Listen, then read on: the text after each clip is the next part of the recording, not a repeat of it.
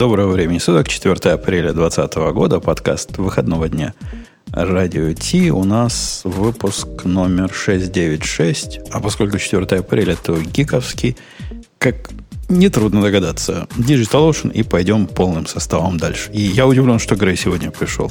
Но он потом расскажет. А что не пойти в, в выпуск, которого нет? Как? Да. Как нет? Вот, вот. 404. Это шоу создано при поддержке Digital Ocean. Digital Ocean – любимый облачный хостинг разработчиков. Запустите свой облачный сервер в одном из дата-центров, расположенных в Нью-Йорке, Сан-Франциско, Бангалоре, Амстердаме, Франкфурте, Лондоне, Торонто и Сингапуре. И управляйте им с помощью простой, интуитивно понятной панели управления или воспользуйтесь мощным API. Начните прямо сейчас. Перейдите на dot.co slash radio и получите 100 долларов для использования в течение 60 дней. Абсолютно понятно всем присутствующим представителям грубого и некрасивого пола, что поскольку Ксюша у нас тут, тут была, я собирался на нее эту тему, но пока я речугу толкал, Ксюша пропала. Куда дели? Куда без меня дели Ксюшу? Написала, сейчас отошла. Вот-вот. Ну, как бы у девочек Ага. есть свои потребности, нужды, так сказать. А, Она просто знала, что ты на нее хочешь первую тему поведать. Хотела, хотела, как видела. Поэтому, Леша, раз уж ты за нее вступился, тебе, тебе первую тему про нам, про нам, про нас, про Федору, CentOS, GitForge, GitLab. Вообще, что это такое? Что это за слияние в экстазе? Черт знает с чем. А я сразу скипнул на то, что GitLab открывает. То есть, я не знаю, почему эти новости идут в одном, э, в одном статье, но там написано первое, Fedora и CentOS запускают GitForge, это я пропустил. А второе, что GitLab открывает 18 новых каких-то коммерческих фичей, фичей для комьюнити редакции. И вот это я уже почитал.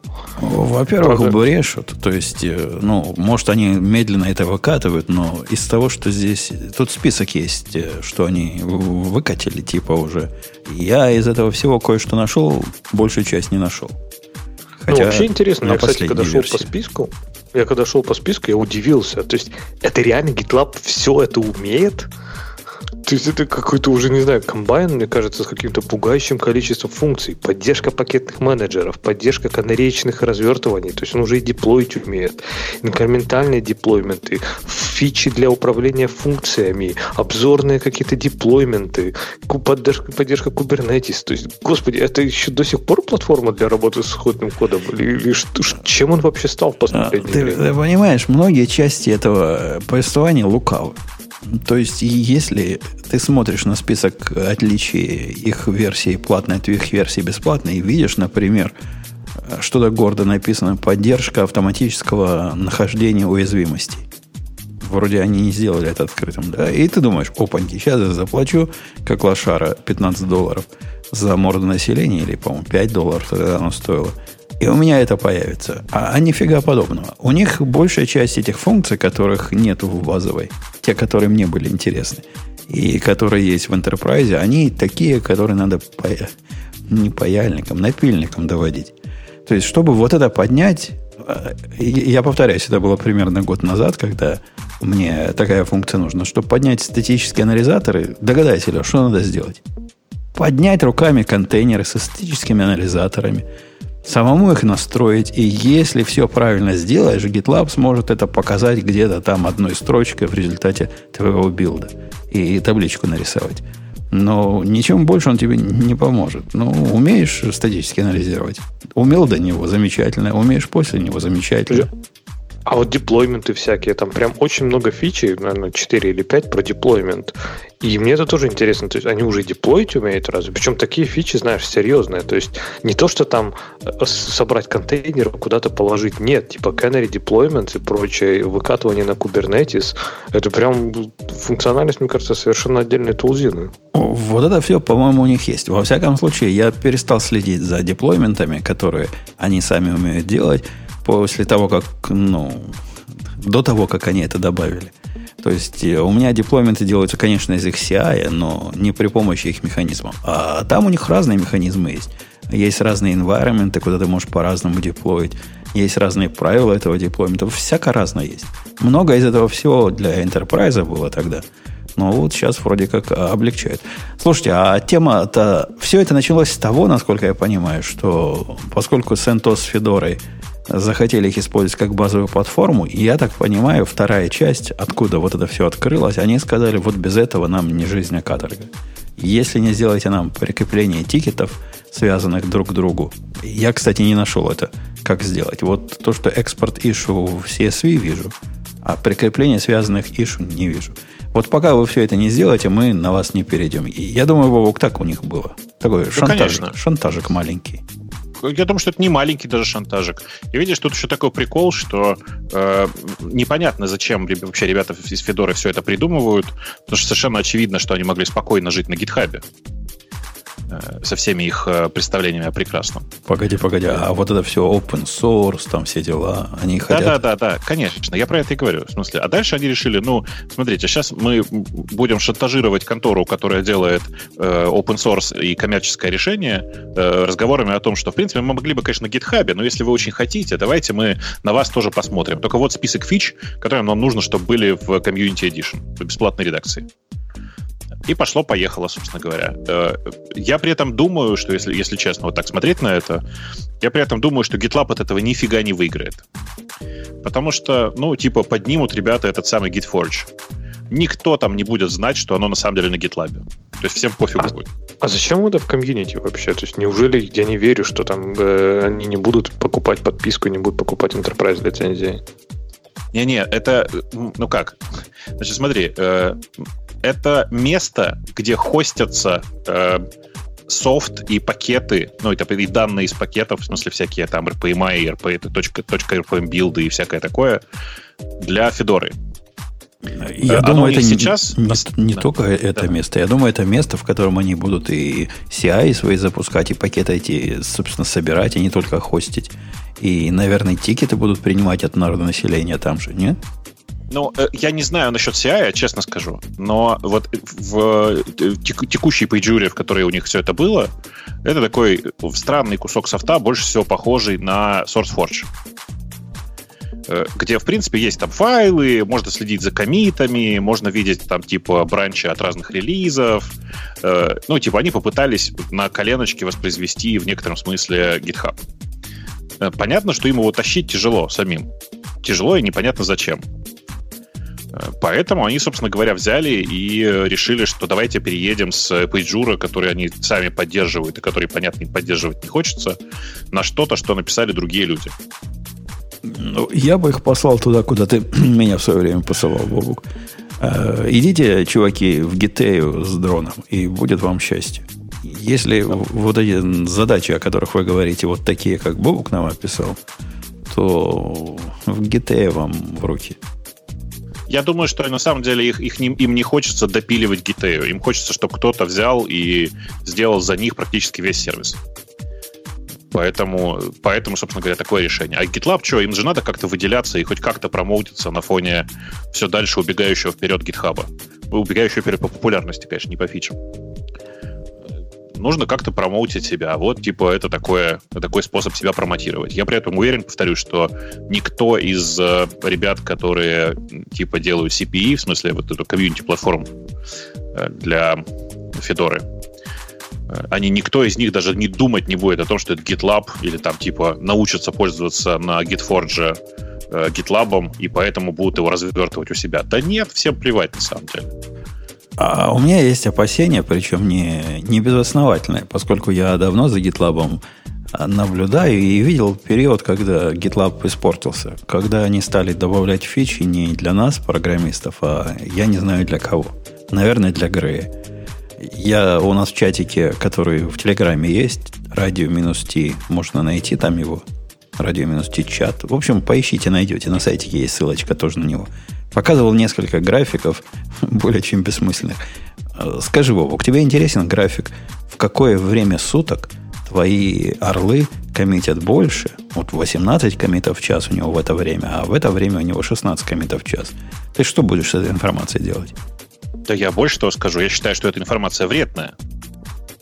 В смысле, что, э, ну, на самом деле, это же способ каком-то смысле проверять, во сколько человек коммитит обычно. А это очень странная практика. Действительно, информация о том, поскольку он обычно коммитит, это полезный способ проверить, когда он именно коммитит.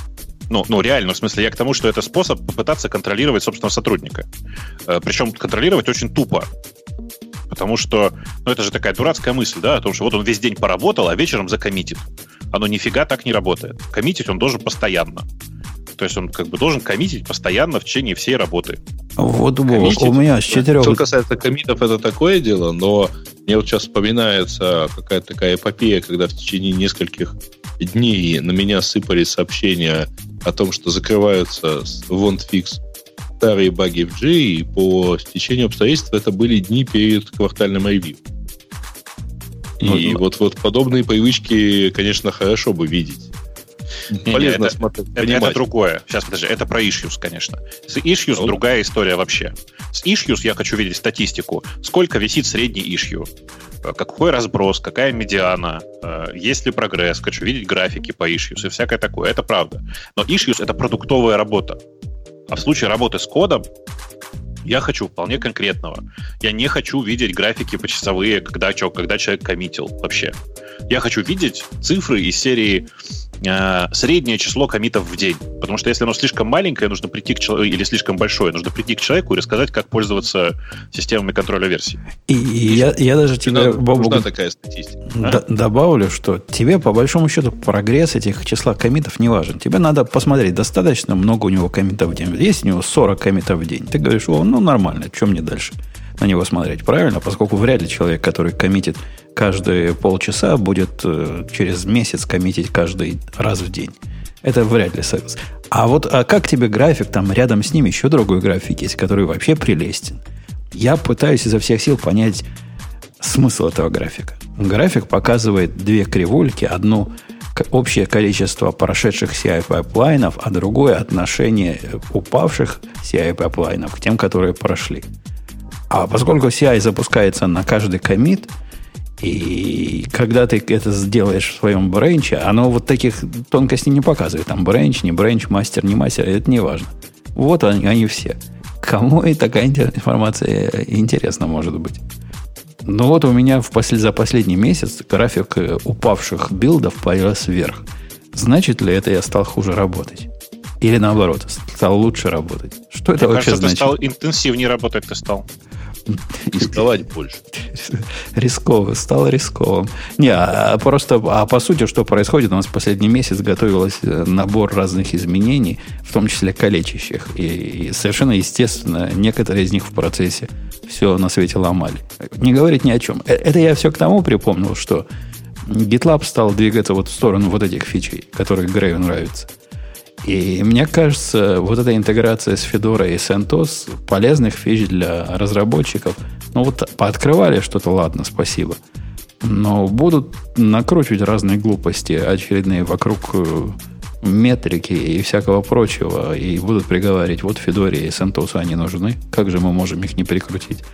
А явные очевидные баги, один из которых мне Бобок помог решить, ты просто молодец, ты просто красава, понимаешь? Ты разбудил mm-hmm. во мне JavaScript программиста.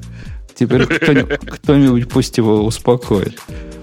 И Бобок мне показал, знаете, дорогие наши слушатели, такую приблуду для, для, для Safari. Safari, которая называется User Scripts. Она доступна в App Store. Позволяет заинжектить любой скрипт э, на любой сайт.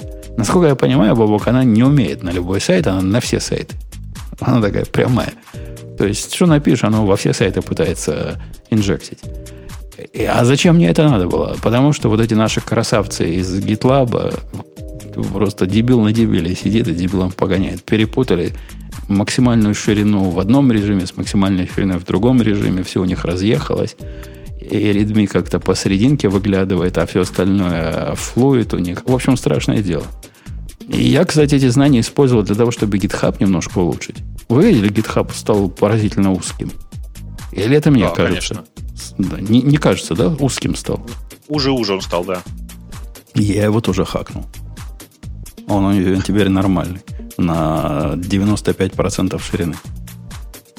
Я, кстати, вам должен сказать, что я страшно разочарован тем, как GitHub себя сейчас ведет на главной странице. Я про это уже как-то рассказывал, это случилось несколько лет назад, два или три года назад, но с тех пор, на самом деле, э, ну, улучшения не произошло. Если вы сейчас разлогинитесь и зайдете на главную GitHub, знаете, что там будет в качестве, э, как это сказать-то, в качестве э, формы для логина? Форма для регистрации. А, погоди, а где эти люди, которые заходят на GitLab, и у них нет аккаунта? Почему они нам вообще интересны? Ну, тут же ведь дело-то не в этом. В смысле, вот у меня, например, новый компьютер. И вместо формы для логина мне показывает форму для регистрации. А это, как бы, как мне кажется, не очень правильно. По-моему, Грей и... нас поправит. Это какой-то маркетинговый наверняка шаг. А я про это и говорю. Да, это не маркетинговый. Это типа сделать удобно для тех, кто первый раз регистрируется, а на остальных уже как бы в этом смысле наплевать.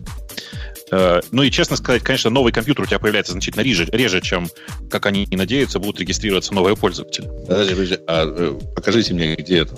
Ну, заходи, зайди на GitHub, если ты там не залогинен... А, GitHub, извини. На GitHub. Если ты не залогинен, то там у тебя есть одна единственная кнопка, которая называется Sign Up. Ну, это, это, это отвратительная практика, которую, кстати, не только они. Найти sign-in ссылку приходится поискать, покопаться. Ну, как-то среди греевских этих э, коллег Знаете, это принято. Э, я вот...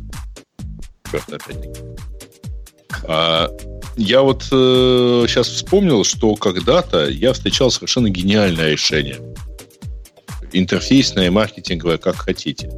А, я вот не помню, что за сайт, но сделали не очень грамотно. Ты проваливался ровно в одну форму, и если у тебя был, ты вводил туда реквизиты. Если у тебя был аккаунт, ты логинился. А если э, не было, ты уходил и Стрёмная какая на, на большом количестве DO, сайтов. DO же так делал. DO так делал, Quip так делает до сих пор, еще кто-то так делает. Подождите, а еще раз. Я вижу, я зашел на GitHub.com, я разлоги... Э, GitLab.com, GitHub.com. GitHub.com, так. А я разлогинен, и у меня выделено sign up, а рядом sign in.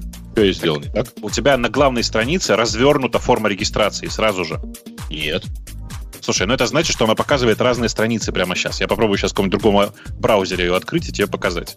Ну вот я тоже зашел. не показывает. А вообще в старой версии показывала, да, я знаю, о чем вы говорите, и э, в старой версии GitHub, да. Но, судя по всему, они выкатили новую, потому что вот именно лендинг страница, она у них точно поменялась. Ты, наверное, наверняка, Грей, видишь, там у них individuals, organizations справа вверху с такими синими флажками. Вот О, господи.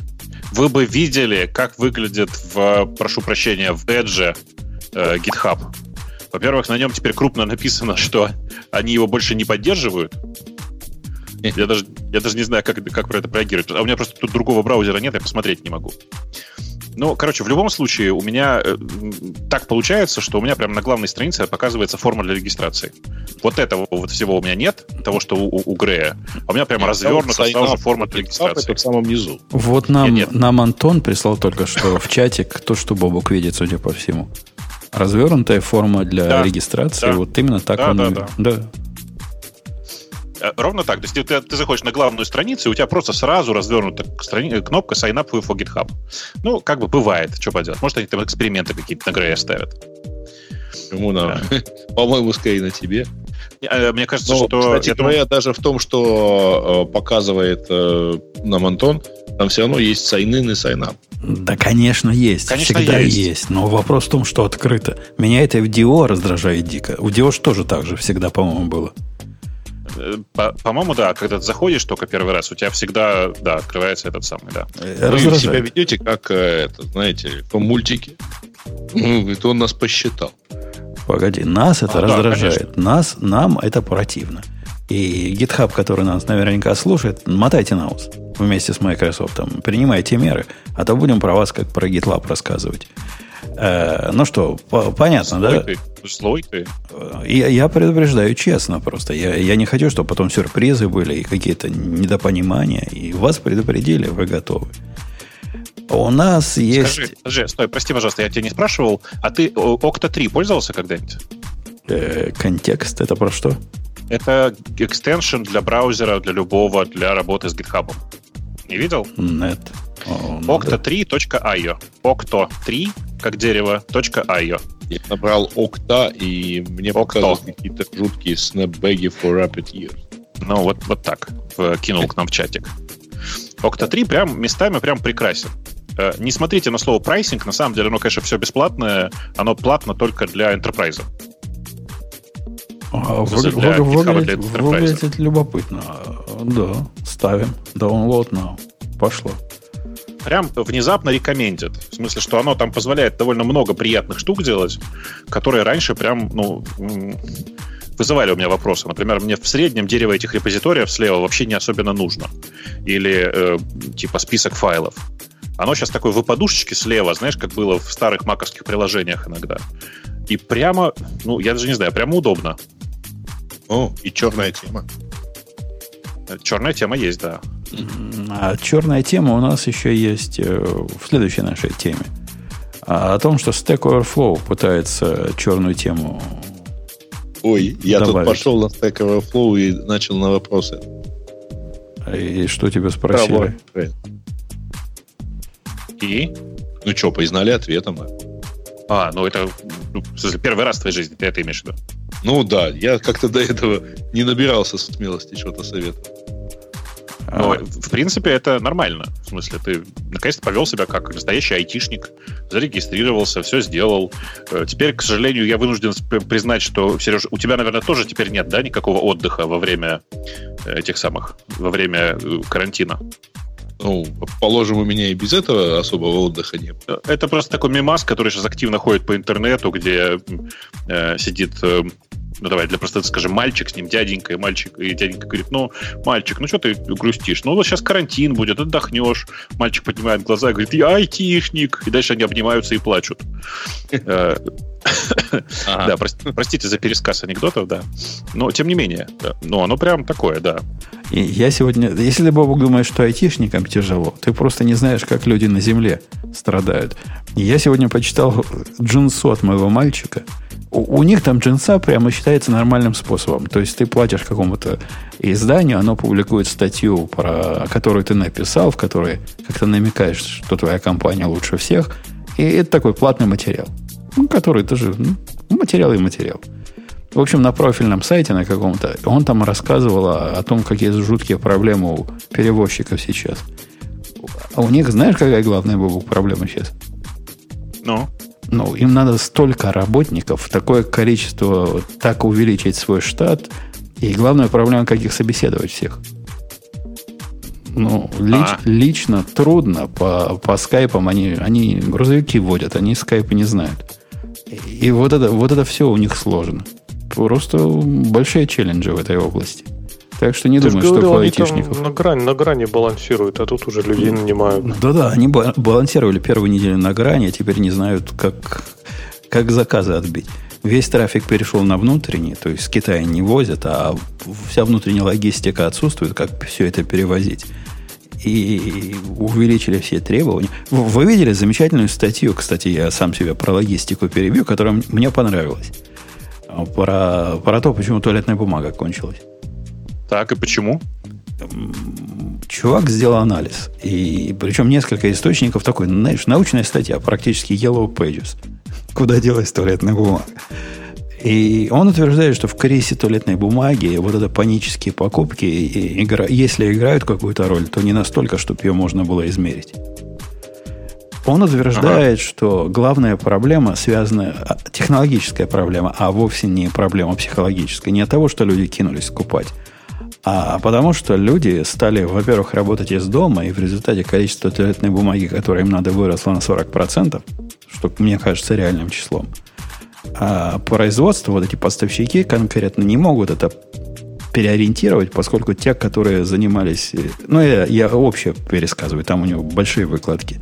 Те, которые занимались коммерческой туалетной бумагой, они не могут просто переключиться на, на потребительскую. Там все совсем разное с точки зрения логистики. У них разные маршруты, у них разные упаковки, у них разные способы оплаты, у них разные... Все разное. И не Ну, могут и они в раз при этом переключиться. в офисы-то это все уже купили, оно лежит. И в офисе лежит, и Starbucks завален этой туалетной бумагой, и рестораны некоторые, не знаю, делали вам такое или нет, мне один ресторан прислал в виде э, подарка три рулона туалетной бумаги к заказу.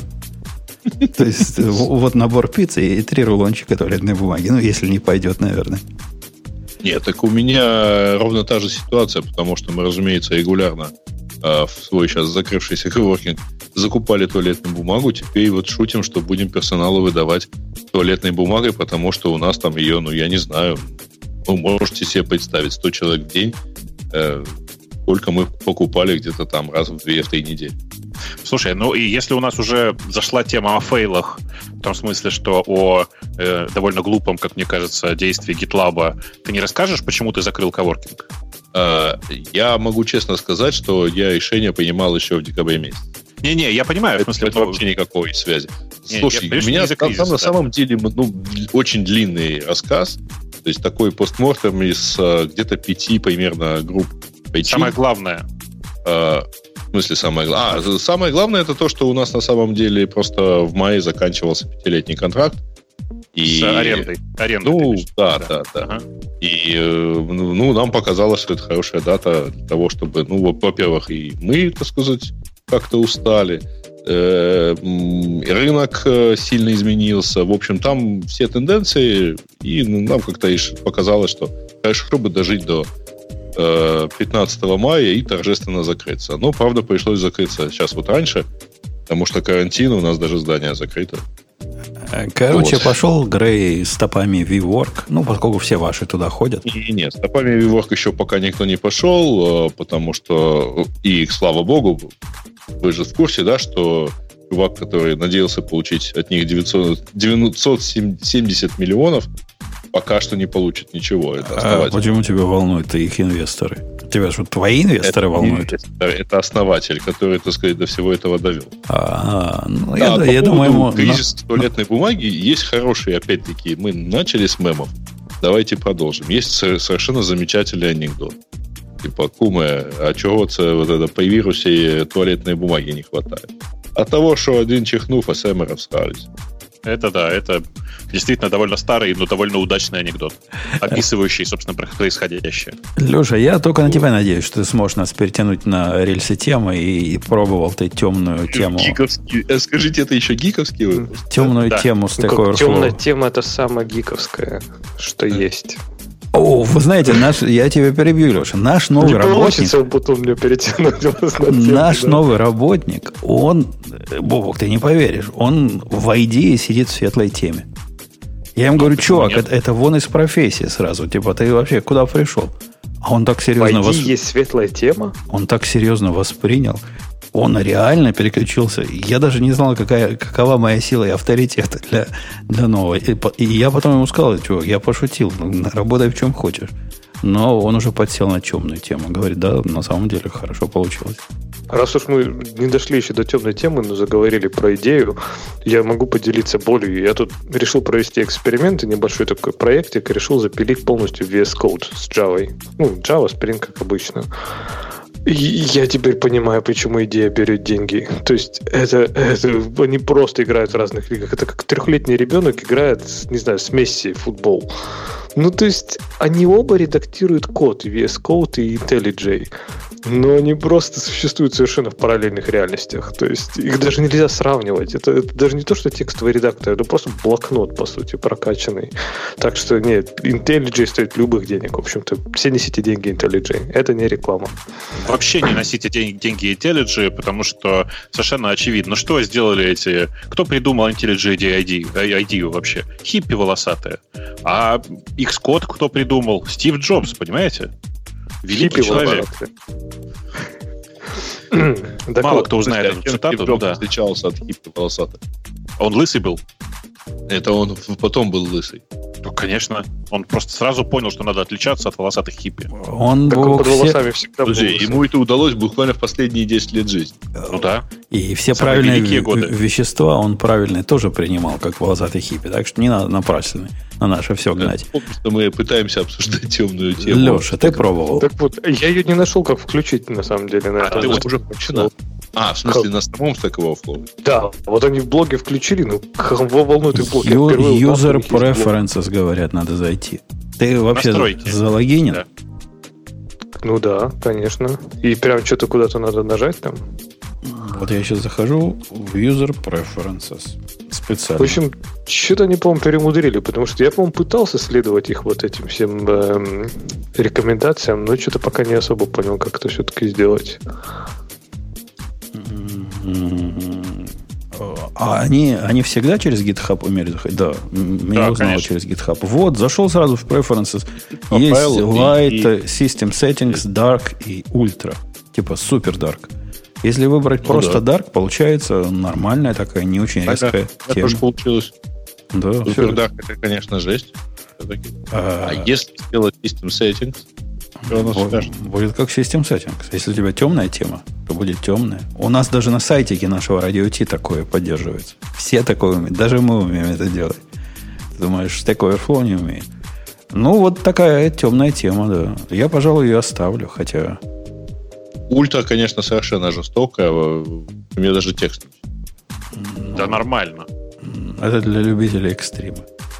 Не, ну так они теперь вот это вот с кружочком, ты теперь фонариком таким ходишь по и, рассматриваешь. Это Да нормально. Нашел, нашел. Даже, уль- даже ультра нормальная, что вы? Да не. Ну, тут, Да-да. ребята, а ультра, это, знаешь, это с фонариком вот. вот Ну, потом. и, и я просто не, не люблю настолько контрастные темы, и меня это раздражает. Вот, вот цвета, которые в обычной темной, да, у меня и идея примерно так же раскрашена. Поэтому концептуальненько все. Э, На самом деле, главная проблема ультры в том, что очень пл- плохо подсвечивается блок с кодом внутри э, Stack Overflow. Там есть, ну, как бы вот эти вставки кода, когда ты вставляешь код. Э, И в них цвета очень правильно, плохо подобраны, поэтому приходится жить в дарке. В остальном можно было бы жить и в ультре. Да ладно, возможно жить в ультре, на самом деле. Посмотри, как у меня выглядит.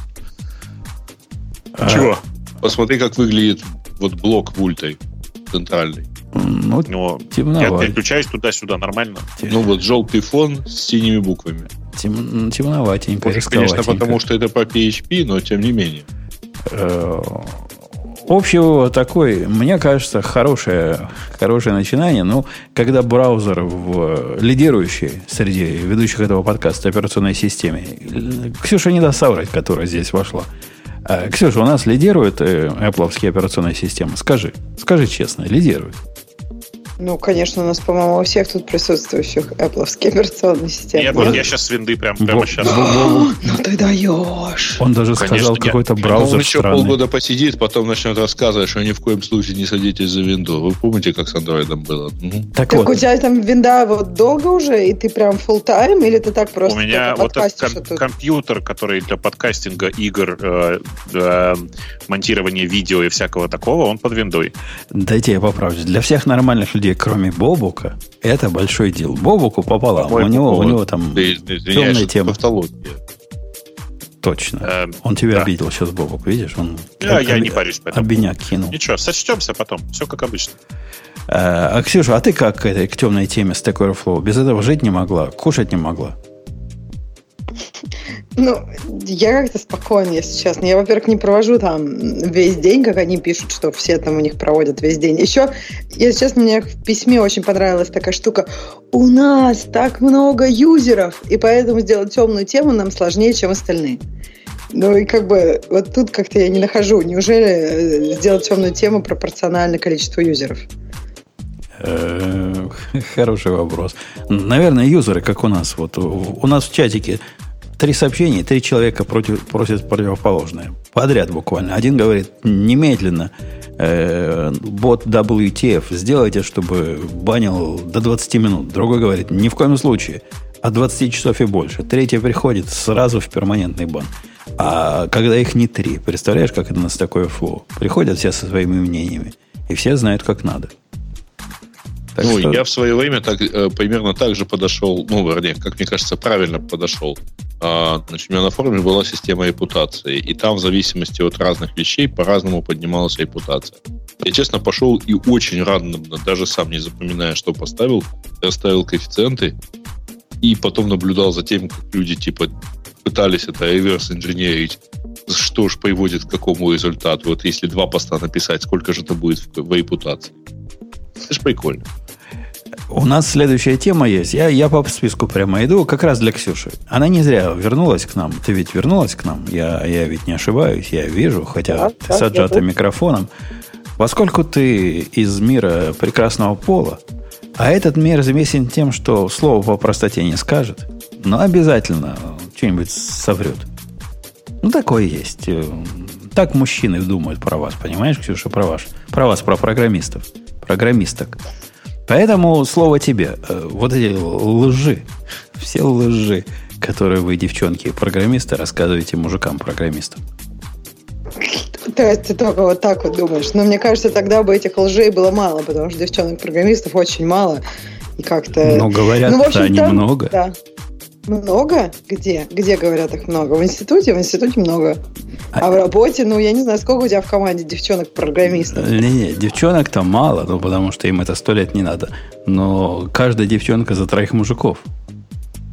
Собачьи годы ну, практически у вас. Все равно не сработает. Если мы знаем, что их 8%, то за троих мужиков 24%. Как-то все равно Хорошо. не, не хватит. Как, как, как гордый представитель 8, целых 8% этого населения, жалко, что не 7%, Бобук понял. А, а расскажи нам, где вы врете? Эм, ну, первое, я так понимаю, товарищ утверждает, что каждый программист врет себе, когда говорит «это работало». Это работало вчера, это работало у меня.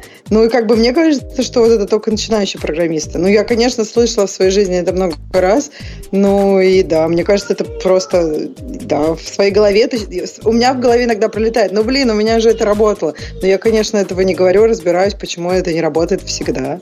Тут, в общем, ничего такого вау. Коля, а почему не женская тема-то? Мужик Да это не, не женская Женя тема, пошутил, это Женя, да, у него как бы любовь к женским темам. Неужели ни у кого у вас не было, что она действительно работала. Вот сто процентов ты Ничего все не проверил. Знаю. Меня все проверил, все классно были. Не, ну не да, но не важно, что оно у тебя работало. Если у кого-то оно не работает, э, как бы, ну, все надо просто, ну, может, он просто конечно, рукава, нет, дальше разбираться. Не, не, про это мы не спорим. Просто здесь говорит самая большая ложь. То есть иногда же, ну, действительно, ты все проверил, молодец, задеплоил, все там, все, даже ручками пошел, понажимал, тестом не доверяешь. Все хорошо, ну, все хорошо. А потом кто-нибудь приходит и какой-нибудь, не знаю, своими кривыми руками еще не то делает, и все ломается. Ну, действительно же работало. То есть не то, что ты врал, просто так. У, у меня, у меня такой пример вчера был. Я, я нашу тетку поставил в полнейший э, тупик, мягко говоря. Она пишет тикет и говорит, вот я попробовал новую версию, э, совсем что ты рассказал, что ты сделал, вообще ничего не работает. И конкретно, она не ленивая, она конкретно перечисляет, что вообще ничего не работает. То есть там было 20 э, разных функций, 20 разных изменений, и ни одно из них не работает. На что я написал, сами понимаете, что не может такого быть. Ну, старую версию она пробует. Не может, говорю, не тоже старую версию. Она у нее проблемы с Ямлом. Прямо Ямл и, и тетка наша вместе не дружат. И то, что она думала, она пробельчиками там отформатировала, на самом деле она табами отформатировала, и все эти новые параметры не включила. Как я и говорил, не может такого быть. И этого не было на самом деле. Но ее это поставило в тупик. Говорит, как? Ну, как не может быть? Ну, вот я же вижу. Не, не волнует. Не может такого быть. Все сразу камни не могут, все сразу снаряды не могут в одну воронку попасть. Статистически невозможно. В одном из 20 я могу сделать баг. В 10 из 20 я могу сделать баг. Но в 20 из 20 ну, ну не может такого же быть, согласитесь. Не может. Вот и чините свою яму. А, второй пункт какой? Подожди, а слушайте, а у вас никогда не было такого? Я как-то видел от, действительно от молодого разработчика, надо признать, прекрасную формулировку, до сих пор ее вспоминаю, э, когда в претензии на баг было отвечено, что у меня все работает, в скобочках компилируется. На расте, что ли? Ну, нет, на Haskell это было. Же, на Haskell же модно, это, если это компилируется, это работает. Тесты для слабаков. Э, ну, это давно просто было, но по факту, конечно, это действительно у человека был такой подход, что я с ошибками не пишу, а если компилируется, значит работает. Круто. Больше он там не работает, где он работал в этот момент. Так что все в порядке. Пишет дальше на строго типизированных языках в другом месте. А, окей, Ксюша, следующая тема. Следующий пункт.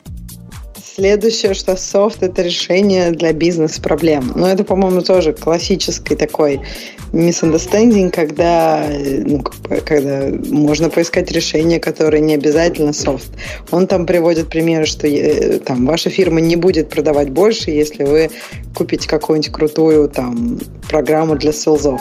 Если селзы сами не очень, то программа им не поможет. А, вообще это сложная проблема, и чтобы понять, э, что не надо делать или что не надо покупать, это, это большую голову надо иметь. Ну нет, ну с самого начала понятно, что не надо покупать ID, мы же обсудили уже. Это, Тоже да, CRM не надо покупать. Вес кодом Идеи пользоваться. надо. Да, будем Дискорд пользоваться. бесплатный просто, конечно. Конечно. Сразу сэкономим кучу, кучу ну, понятно, почему, понятно, почему он бесплатный, правильно? Вот не надо грязи, Леша. Я тебе тут не раз говорил, что были такие годы, целых два года, когда VS Code делал ID как стоячую для поддержки Go. Ну, конечно, они немножко расслабились, и он вот чуть-чуть пополз вперед. Ну, сейчас они подсоберутся, оптимизируют, а она тут уже, подкрутит, уже, там подкрутят. Уже они обогнали их бесконечно. То есть, ну, видишь. уже все. Уже не, не догнать вес кода. Да ладно, для Go, для вот этого вот языка, которого вообще ничего не надо. Там кто-то может кого-то обогнать бесконечно. А, ну да, да, надо. А что там такого когда Ты, когда ты приходишь в свою кодовую базу, которую ты писал 4 года назад, и пытаешься найти все, кто использует твой код, и весь код на это после того, как он долго-долго-долго конкретно долго думает. Если тебе повезет, ответит списком всех э, функций, э, которые будут далеко не полные. Это одно. А когда идея тебе покажет, вот здесь оно инициализируется, вот здесь из него читается, а вот здесь попробовали его вызвать вот так вот, вот так вот. Это, знаешь, на практике большая разница. Это знаешь, что значит? Что просто Go, это проблема Go. Если ты не можешь грепом найти такие элементарные вещи. Где так. оно инициализируется, где оно используется. Вот. Это же просто греп. Вот ты, Бобок, хорошо сказал. Понимаешь, вот, я не знаю, у идеи какая-то вот есть карма, да? Она реально лучшая идея для всего. Вот ну, абсолютно конечно. для всего. Точно Даже смотри. для питона точно нет. Да и для питона. И для Objective-C вот точно ну, нет. Для, нет мы, вообще. Слушай, мы говорим про нормальные языки, на которых люди пишут. В смысле? Да, ну, вообще ну, есть идея, есть да, решение. Есть же этот, Силайн, да. Ну, вот смотрите, даже, например, такие странные вещи в виде плагинов, там какой-нибудь кложи, да, там курсив это вообще просто одна из лучших там для кложи. Ну, хотя сейчас, ладно, VS Code тоже подтянулся. Вот у них какая-то карма, они просто вот умеют и делают. Да, а... да ты просто фанатик. Да.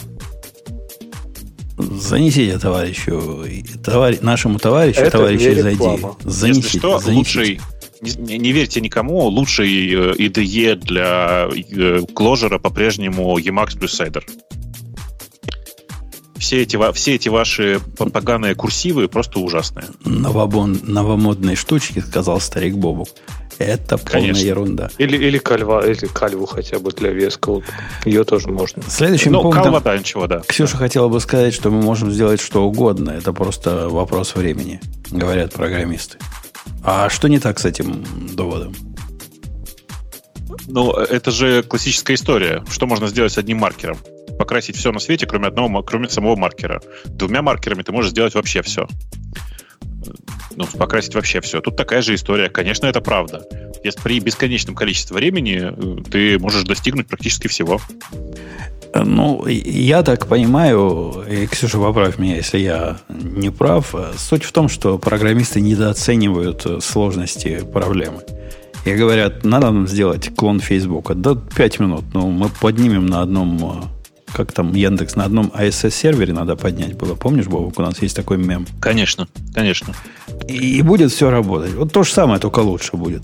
Вместо поиска будем по, по Монге делать не строгие реквесты, и будет не хуже, чем ваш Яндекс. Ну, что там, что за проблема такая?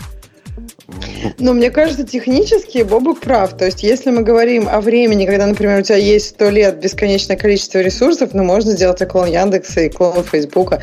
Может быть, они, конечно, уйдут вперед, но, опять же, если у тебя ресурсов в два раза больше, чем у Яндекса или у Фейсбука, э, как бы просто это нереалистичное предложение. Но технически с временем и ресурсами можно склонировать многое, ну, практически. Да. Мне кажется, там обратная зависимость вот по, на практике. То есть, чем больше у тебя времени э, для работы над какой-то фичей, тем меньше шансов, что ты ее сделаешь.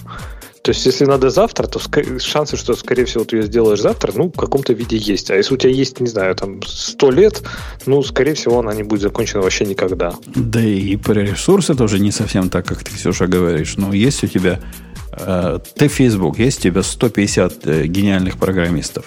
Например, во всем мире есть их 151, а у вас 150 работает. Значит ли это, что ваши 150 гениальных программистов, взявшись вместе, напишут это быстрее, фичу, чем тот один, который работает вне Фейсбука? Вопрос открытый. Не факт. Ну да, но тут ресурсы я не имела в виду именно... Я имела в виду бесконечные ресурсы которые ты можешь использовать как бы мудро, потому что, мне кажется, 150 гениев, как, мне, как мы знаем из практики, работают, могут работать, могут сделать результат, который будет хуже, чем, там, не знаю, один гений и 150 средних программистов, которые готовы делать то, что э, как бы предлагает один человек. Ксюша, ты совершенно прелестно курлыкаешь. Продолжай делать так же и дальше. Давай про Дон Дворе расскажи нам тему. Не, не стесняйся курлыкать. Курлыкай дальше. Это был не наезд. Видимо, сильно закурлыкало. Мне кажется, она там закурлыкалась, да. Mm-hmm. Так тоже бывает. Э, тогда ты, Бобук, расскажи, почему don't worry, это э, надо сразу волноваться, когда тебе говорит... Хотя нет, это Грей скорее спрошу. Грей, когда тебе программист говорит, чувак, ну не волнуйся, все ходы записаны, все будет в порядочке, никаких проблем. Ты волнуешься? Ну, в общем, как? Я просто все равно не верю. Ты, ты, ты, ты и без слов не веришь. Жень, а ты веришь, когда тебе китаец так говорит? А он мне типа, такого никогда не говорит. Никогда такого не говорит. Никогда не говорит. Это я говорю. Это когда ко мне приходит китаец и говорит, а почему оно так? Я ему объясняю, почему оно так. Он говорит, не-не, я не понял. А почему оно так? Я ему еще раз объясняю. И после третьего раза я ему говорю, чувак, говорю, все, забудь о всех моих объяснениях, просто поверь в то, что я сказал. Ну, тут на самом деле я, э, как подозреваю, человек имеет в виду, что вам на э, там, такие сложные вопросы вдруг говорят, не волнуйся, то вот, да, действительно в этом отношении, если не хотят отвечать на прямой вопрос, как это на самом деле внутри. Да как же тебе ответишь? Конечно, как, да. как же вашему брату, говорю, ответишь, чтобы вы поняли? Вы ведь не, не, а. не в курсах, вы вообще не, не рубите. Как вам объяснить, что у нас тут э, ринг-баффер, который замыкается на э, какой-то кэш с эвенчуальной консистентностью? Ну, как я тебе такие слова буду говорить? И что ты поймешь? А ты, а тебе что, у тебя кто-то спрашивает, э, как там у тебя что замыкается? Для того, чтобы ответить на твой вопрос честно, мне придется тебе и про ринг-бафферы рассказать, и про то, что на что замыкается, и про эвенчуальную консистентность. Э, ну, простая версия, простая версия. На вопрос, который ты не поймешь. Простая версия ответа, я тебе могу сказать, чувак, ну, так или иначе оно будет работать. Это не, как, не, не. как я могу ответить своему Смотри, начальнику? Вот тут вопрос как раз, наверное, нахождения какого-то среднего языка, потому что, в общем, э, несложно же задать тебе такой вопрос, который ты не поймешь вообще про что он, какой он имеет отношение к твоему продукту. Ну, конечно. Но вот когда ко мне приходит э, какой-нибудь заказчик и говорит, я хочу вот такой с перламутровыми пуговицами, я не понимаю, пуговицы пришивать к чему, конечно, я задам наводящие вопросы. Но если я пойму, о чем он говорит, и смогу это перевести на свой язык, мой ответ может быть вполне, ну да, делается. Как-нибудь сделаем. Да. Пойдем на следующий я, пункт. Я на самом деле все равно подозрительно бы относился к таким вопросам, но я вот буквально только что закончил читать мемуары Галая, и поэтому я как-то вот, вот у меня все свежо. Ксюша, скажи, почему ответ э, это решение почище или чистое решение кажется автору статьи таким, безусловно, вредным ответом? Ну, потому что он считает, что это ответ, когда людям нечего сказать. То есть у них не хватает аргументов сказать, объяснить, чем одно решение отличается от другого, и тогда они начинают... Ну, вот тут вроде как это, это, это чистенько. Но я тут на самом деле соглашусь, я слышала использование фразы «вот это решение там, лучше», а, когда на самом деле просто, не знаю, не было хорошего понимания всех возможностей, всех решений, не было хорошего понимания вообще текущей архитектуры. То есть это действительно могут, может использоваться как там placeholder. Вот мне нравится это решение, я его назову почище. И как бы можно сказать, вот давайте его делать, потому что оно Можно почище. перефразировать. Вот чаще всего это ответ, э, который, которым заканчивается написание очередного велосипеда, ну, то есть разработка собственного велосипеда, или э, долгий процесс рефакторинга существующего. А вот смотрите, кстати, говоря, что мы заг- заговорили про чистый код, мне интересно спросить у э, более широкого круга, так сказать, собеседников. У нас тут на работе дискуссия развернулась как раз вот с аргументацией типа так правильный, так чище код по поводу public и private. И, то есть, ну, там рефакторинг приехал, который, типа, ну, половину классов там поменял на private. И, в принципе, ну, как бы, да, это было хорошо и уместно, но мой комментарий был в стиле «нафига?». То есть, какая разница? Вообще вот это, не знаю, запаривание там этими public-private, типа, да, это там наш дизайн высказывает вслух. А мне кажется, это полная ерунда. Все всегда должно быть private, все, public, все всегда должно быть всем доступно. Максимум выдавать ворнинги, это внутренний API, мы его можем поменять и все вам сломать. Зачем кого-то чем-то ограничивать вообще? Подожди, а у вас нет к себе, э, ну, вот э, к public и private API как бы разные дискуссии? Ну, например, если ты меняешь public API, то это как бы, ну, вызывает достаточно широкую дискуссию. Если ты что-то приватное меняешь, то всем пофиг. Вот Нет. ты мейнтейнер вот этого, да и хоть обменяйся, хоть тебе сколько, разве Не-не. нет такой разницы? Должны быть, я говорю, но я говорю, это должен быть warning, как знаешь, когда ты используешь deprecated. То есть, если я хочу, я использую. Но не вам, но это не компилятор мне должен запрещать, а я сам должен решить, нет, для меня неприемлемо использовать приватный API, он может поменяться. Но если я хочу, дайте мне его использовать. Потому что я ни разу не, не испытывал проблем, когда, не знаю, я смотрю на что-то, думаю, ах, как жаль, что вот оно все-таки паблик, как бы вот ему не мешало быть private. Нет, всегда было наоборот. Я говорю, блин, как мне нужно вот эту штуку вытащить или вызвать, но она, блин, private. А у меня в унисон к тебе, Леша, возникла совершенно странная в последнее время тенденция, которой я придерживаюсь довольно консистентно. Когда у меня есть пакет, ты, ты ведь знаешь, Go пакет это единица экспорта. Собственно, то, что экспозится, это, это packages. И если у меня пакетч какой-то, в нем есть несколько файлов. И э, по идее, то, что ты делаешь большими буквами, у нас, по-моему, как и в питоне. А Где еще большие буквы? Это э, паблик считается. Бобук, у вас тоже в питоне же, В да? питоне нет, большие буквы просто обозначают, типа, находятся в названии класса, например. А, То есть там, типа, просто ни- никакого про паблик нет. Но у нас большие буквы означают, можно извне э, пакеджа доступиться. Вот это такая концепция паблика. Я, и Леша, обнаружил, что для методов, которые являются э, вызываемыми внутри пакеджа, я тоже делаю публичные методы, несмотря на то, что они не экспозятся внаружу. То есть в этом смысле, конечно, я пере, перестараюсь, перестараиваюсь.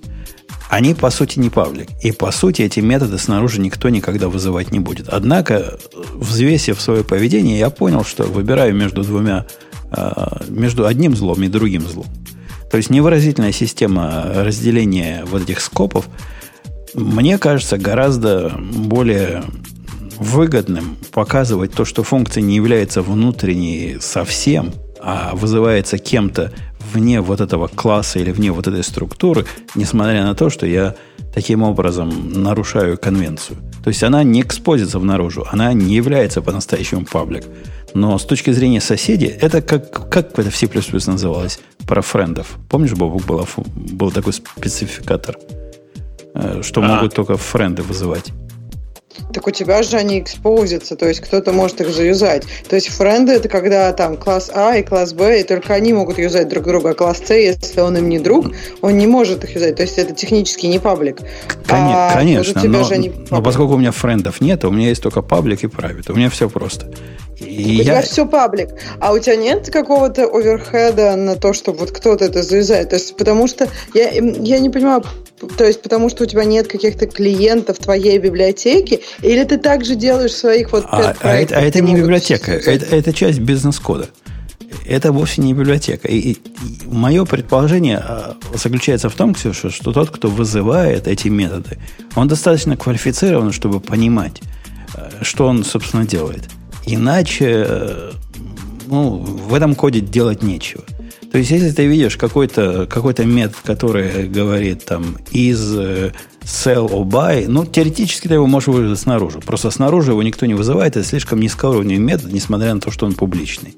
Но публичный он только потому, что он должен быть friends для, для тех высокоуровневых функций, которые тоже находятся внутри этого пакета.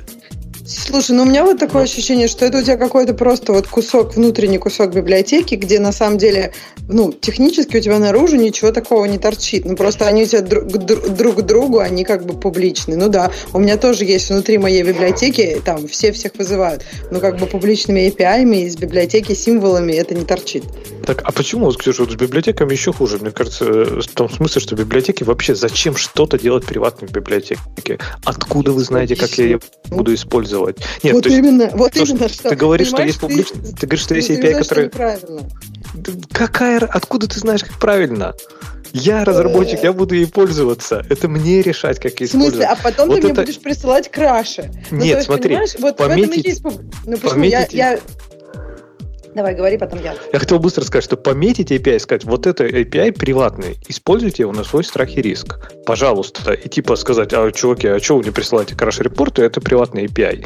Или что он может сломаться, поменяться, да. Но запрещать его физически мне вызывать, это просто, я в библиотеках, не знаю, это самое плохое, с чем я сталкивался, когда ты смотришь на что-то, блин, мне нужен этот метод, мне нужен этот класс. Ну вот нужен, потому что вы как разработчик, автор библиотеки, не подумали о моем use case. Он очень редкий короткий, он очень такой edge case, я понимаю, но мне надо, и по-другому никак. А нет, он приватный, сорян.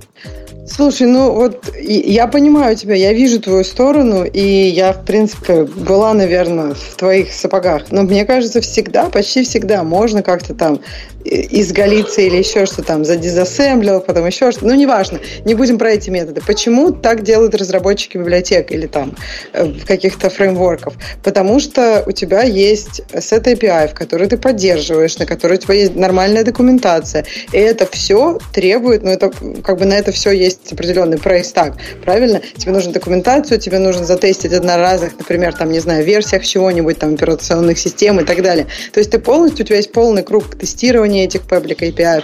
Это все какой-то очень, очень высокий уровень поддержки. У тебя есть приватные, которые ты можешь быстро поменять, на которые у тебя нет всего так, всей той документации, на которые ты как бы там, не знаю, например, там ты не пробуешь все способы, как их можно вызвать, в каком порядке со всеми твоими публичными. То есть ты просто как бы понимаешь, что для, для большинства use cases, окей, там 90% это все не надо, поэтому я это буду держать внутри, я это буду менять, когда мне надо, и я не буду тратить на это ресурсы чтобы да. всех поставить в А чтобы потом вот эти 10% закрыть оставшиеся, тебе надо будет по 90% библиотеки переписать, потому что вот ровно эти 10% не закрыты. Я даже, мне не нужна документация. Особенно, ты знаешь, в open source библиотеках актуально. Когда ты видишь, что этот класс, он там. Когда ты видишь, что этот метод, он там. Ну, он private. Ну, и ты, ну, все равно, конечно, это можно обойти, там есть разные способы. Да. Знаешь, ну, как это в, моем, в нашем мире гошного обходит? Когда мне понадобилось из э, стандартной библиотеки взять кусок, который вот он есть, вот он проверенный, вот он оттестированный, он прелестный, он занимается тем, что, насколько я помню, э, он занимался тем, что эскейпил HTML и во всяких разных вариантах. То есть не делал из HTML безопасный, но как-то умел эскейпить это все, что надо там. И он внутри приватный. Как мы поступаем? Мы делаем cut and paste и вставляем свой собственный пакет. И вот теперь у нас кусок этого std либо живет внутри нас. А все так потому, что такие, такие, как Ксюша, устраивают вот этот террор с э, разделением на private и паблики и protected. Все из-за них. Все из-за женщин. Ксюша, скажи, скажи, следующую, следующую тему скажи. Что, что дальше автор рассказывает? Опять отвалилась. Ну, мне кажется, она у нее там очевидно, она занята. А что там еще такое было? Э, этот код чище, да? Это следующий It's cleaner. Ну, в смысле, э, э, так правильнее. Так чище будет, да. Mm-hmm. Типа, я это делаю так, потому что так чище будет. Не, ну, это же вы уже обсудили. Ну да. Нет. В каком-то смысле, да, вы про это и говорили. Вы про это вот просто... про, про более чистоту вы последние вы... минут 10 разговариваете. Ну, ну да, вы просто прозрачно на нее перешли. Хорошо, это ответственность другой команды и, и вообще других чуваков. пули вылетели. Угу. Нет, это, это, не, это не у нас. Это типа, это не в нашем компоненте. Э, А, Окей. Я не знаю, долетала ли до тебя такая фраза, но я ее часто слышал в Яндексе. В смысле, Мяч на пуль-. Ну да, но это э, в данном конкретном случае это не, не про то. Это типа, это аппаратная проблема. Или это типа на стороне бэкэнда. Ну, есть, как бы это- надо Да, признать, должны записать вот, вот там. Надо признать, чем выше программист по своему уровню, то есть по уровню зарплат, тем реже от него ты такое услышишь. Конечно, я могу такое услышать и от китайца, и от контрактора своего, и от новенького. Они могут сказать, ну да, это типа не я, это один скажет, это меня китаец вызвал, а китаец скажет, не, я, я его тут экспортер вызываю, а он как-то падает. Э, Да, но просто эти люди, молодые еще, они не, не пытаются решить проблему, они пытаются написать софт.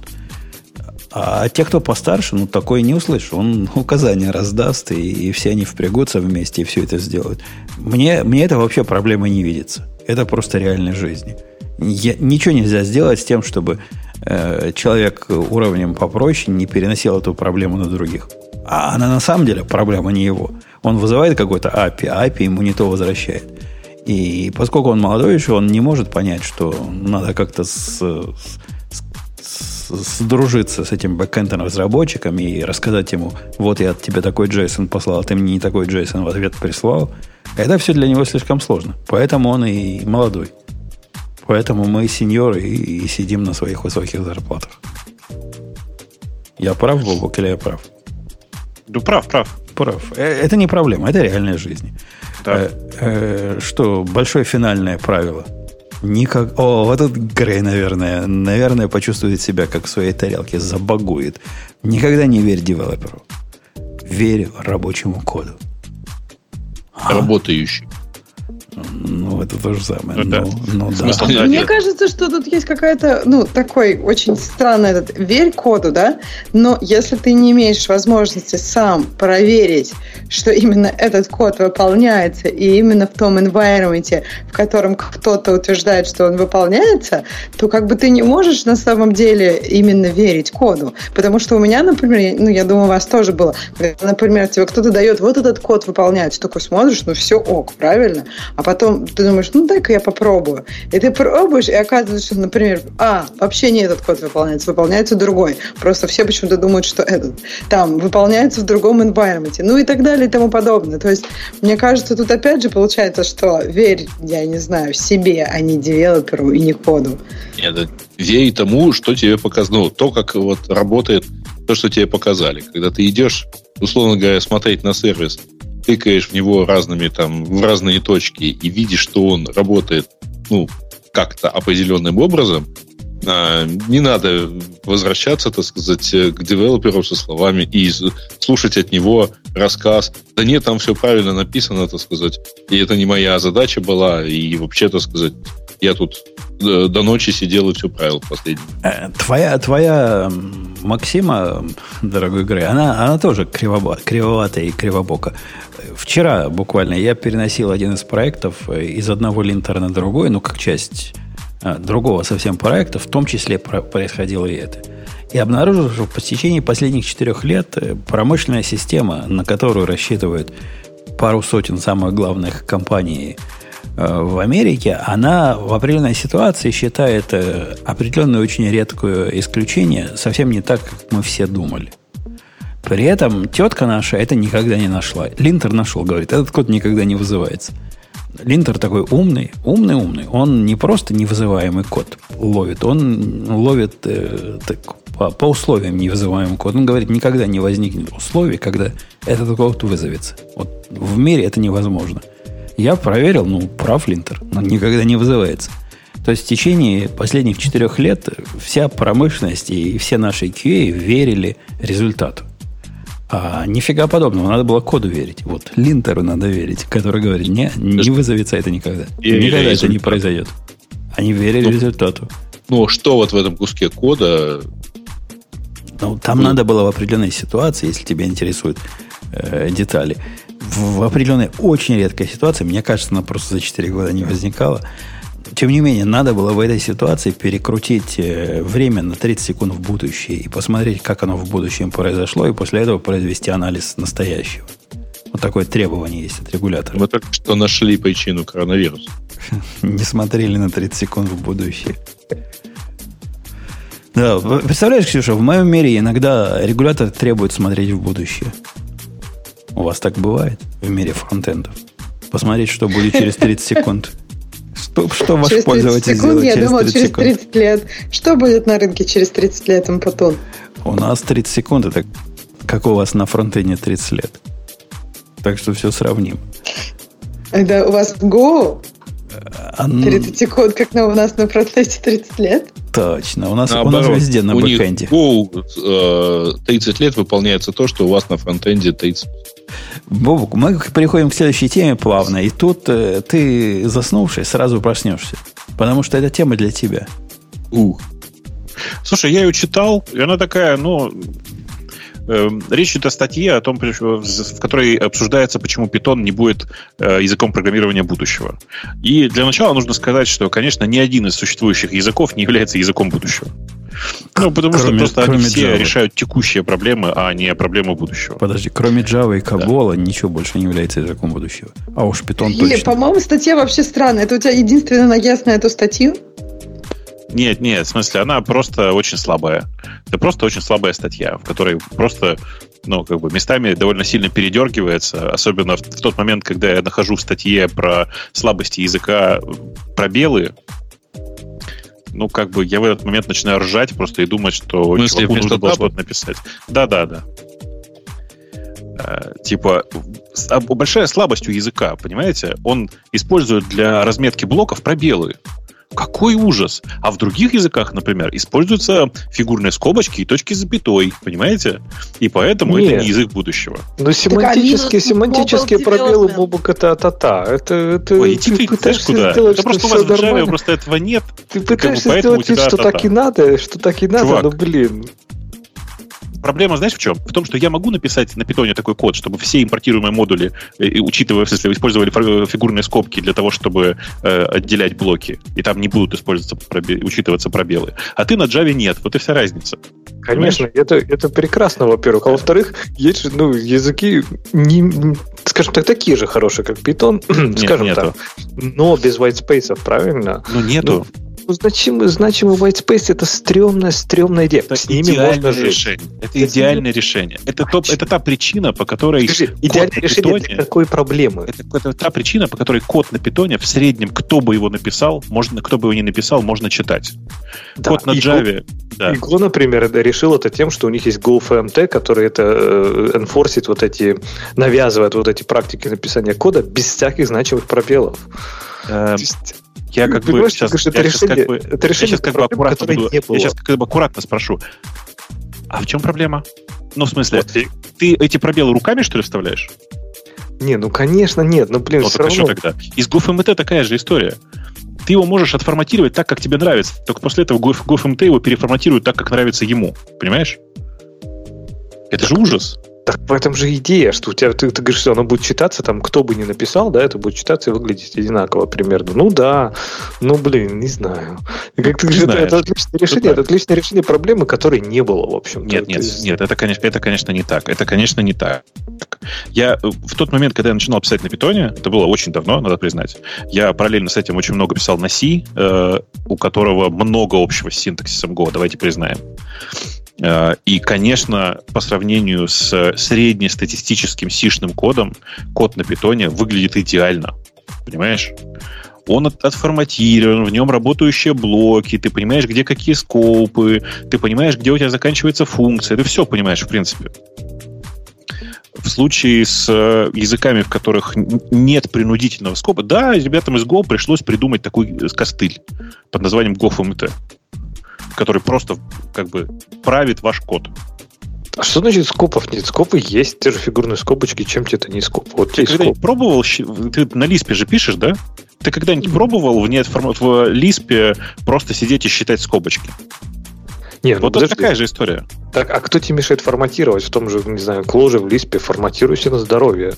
Да, но только разница в том, что в случае с питоном это форматирование принудительное, понимаешь? Ты вынужден так делать. Ты можешь быть полным уродом, но если ты просто не будешь использовать нормальное форматирование, у тебя ничего не будет работать. В этом, в этом идея, понимаешь? как бы Уроды, великий, полные великий- уроды не пишут на питоне. великий диктатор заставил всех с самого начала писать с нормальным форматированием. Мне кажется, это гениально. Ну, типа, просто взял и заставил, понимаешь? А у, чувак, а чувакам из Go для того, чтобы заставить всех, пришлось придумывать какую-то внешнюю тулзу, которая будет реализовывать, в общем-то, за тебя правку твоего кода. Это чудовищно. Править за тебя код — это чудовищно. Кстати, напомню, что на самом деле этой проблемы нет в э, современных системах для редактирования кода. Давайте аккуратно избежим слова IDE. Потому что, конечно же, все эти пробелы вставляются автоматически везде. Или даже табы. Э, ну, я думаю, что люди, которые продолжают использовать табы, в принципе, их, ну, можно уже, в принципе, мне кажется, ну, каким-то образом изжить там. Хотя я думаю, что им сейчас уже где-то примерно лет под 80, и скоро они закончатся естественным путем. Ну, ну, ну, не знаю. ну, что, не что у, тебя в коде, у тебя в коде табы? Нет, да нет, не про табы, я все про whitespace. Как ты, не знаю, ты, ты серьезно какая-то вот такая проблема, которую надо инфорсить. И сколько костылей она Подожди, подожди, приносит? подожди. Ну, видишь, смотри, ты же Нормальных сам пример привел. Ты же сам Нормальных? пример привел. Нет, Какой? нормальные лямбды это, это просто булшит. То, что там написано про лямбды, это просто булшит. Что же вот Лямбда- это позорище лямбда- питоновское, это ты считаешь нормальные лямбды? И Лямбды, опять же, в которых... Подожди, ты видишь, что там написано? Он там говорит, что в лямбдах нужно вообще-то определять переменные, понимаете? А, это-то фигня. Но и к тому, что, понимаешь, вот из этого глупого ограничения, что нет, у нас все только пробелами, никаких там других скопов нет. В итоге для того, чтобы тебе все, что больше, там, не знаю, двух, двух букв, тебе надо обязательно это вытаскивать функцию. И, честно, иногда, Ну, может быть, вообще да, нет. это улучшает читаемость. Но В смысле, часто что это просто больше ее что такое больше двух, двух букв. Ну. Э, ну, в смысле, ты сейчас что, хочешь сказать-то? Что вообще-то можно было лямбды сделать многострочные. Так они многострочные есть, в чем проблема? В питоне. Конечно, слэш в конце строки ставишь, и все, и у тебя с следующей строки продолжаешь. И вся твое красивое форматирование будет выглядеть как Нет, все будет прекрасно выглядеть. Все будет, безусловно, если ты как бы не можешь написать, если у тебя лямбда длиной больше, чем одна строка, то ты занимаешься какой-то херней, его нужно выносить в отдельную функцию.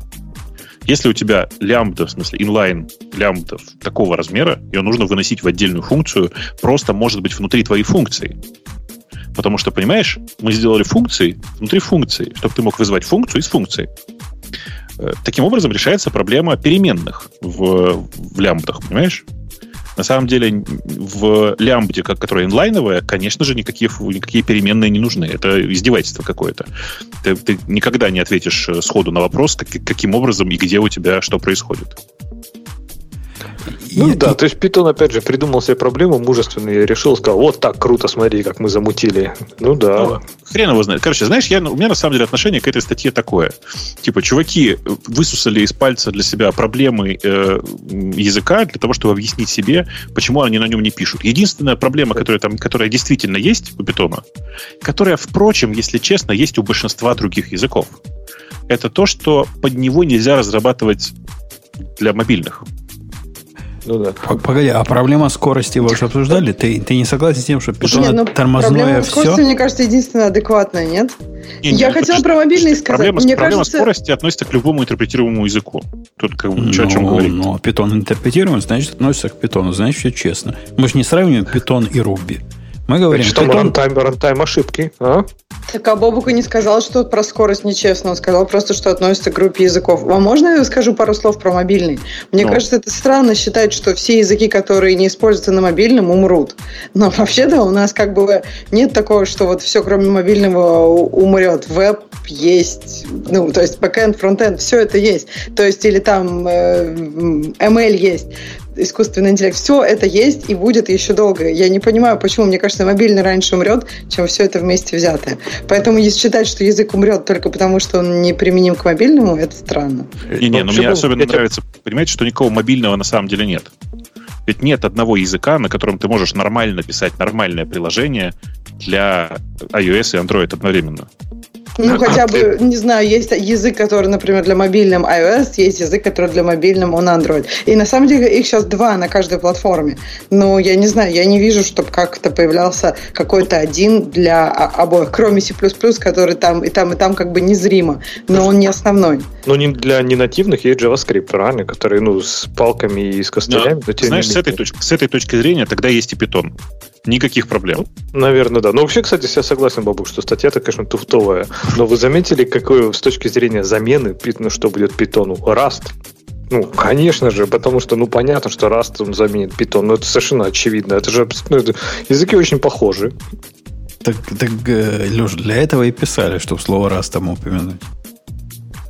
Так, в, Да. в этом-то смысл. Пока, пока меня не было, я тут на минуту Вы- вы- вы- ты, Отла- ты ничего не понимаешь. На самом деле все это писалось для того, чтобы упомянуть Джулию.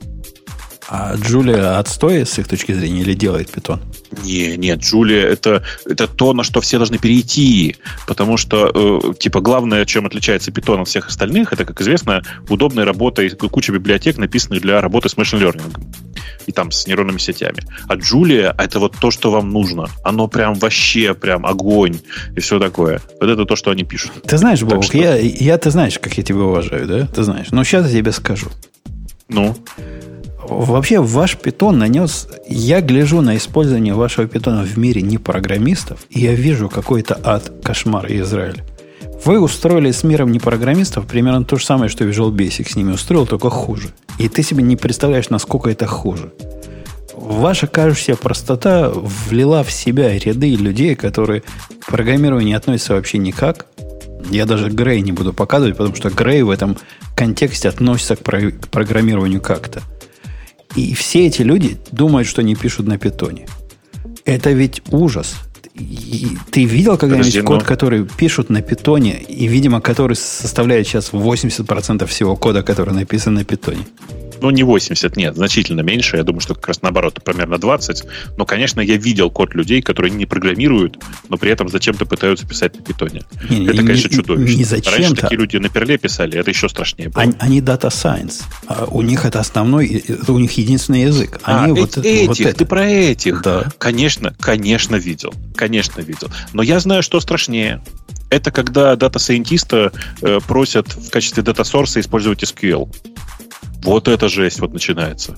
Ты просто не представляешь себе, что они там творят. Ну, короче, я Вы с тобой согласен. кто такой дата сайентист? Это такой са- сатанист. Ну, это- Нет, это статистик, пес? который Они- живет в Сан-Франциско. Вот и все. Ты что, пес, он математик, они математики. Не-не, они, они конкретно с тем, что связано с математикой, там вот такие вызовы они делают в библиотеках, о которых я и не знал, и смысла которых я только примерно понимаю. То есть я могу понять, что это связано с статистикой в какой-то определенной очень узкой области. Вот это все они рубят. А однако, когда главное улучшение программы, за которую мою дочку в законе всячески хвалят, это заменить 150 одинаковых строчек на for, вот, да, да, это не жутко. И после этого ей дают премию, потому что так у них никто не умеет. Слушайте, а у меня вопрос, Женя. ты Ты бы хотел... свою серьезную программу так написал. Вместо того, что посмотрел на преподавателя, который печатает открытки путем ввода L по int и дальше и так далее, и понял, что надо писать текстовый редактор. Ксюша, что хотела сказать? Что я хотел? У меня вопрос. А ты бы хотел, чтобы эти люди как бы не писали, чтобы, чтобы что они делали? То есть мне кажется, и- то, что они могут решать свои задачи, то, что они математики, э, у них есть свой профиль. Мне кажется, дать им какой-то инструмент, который будет для них работать, это в общей сложности хорошо. И не стоит, мне кажется, там воротить нос и говорят, что вот они не знают того, что мы знаем. Так это нормально, мы не Так знаем мы- того, что мы они не- знают. мы Это, не это ок. Мы не воротим нос, пока их мир с нашим не пересекается. То есть пока они сидят в своей песочнице, мы в порядке. Но после того, как тебе выдают на, на гора про- программу, которая один файл, в нем 17 тысяч строк, написанных на питоне, поскольку другого они не знают, и которую можно при небольших усилиях, после того, как ты поймешь, что там творится, заменить на 500 строк, ты сразу начинаешь воспринимать их не так уж адекватно, не так спокойно, как ты воспринимаешь. И эти люди возмущались PHP.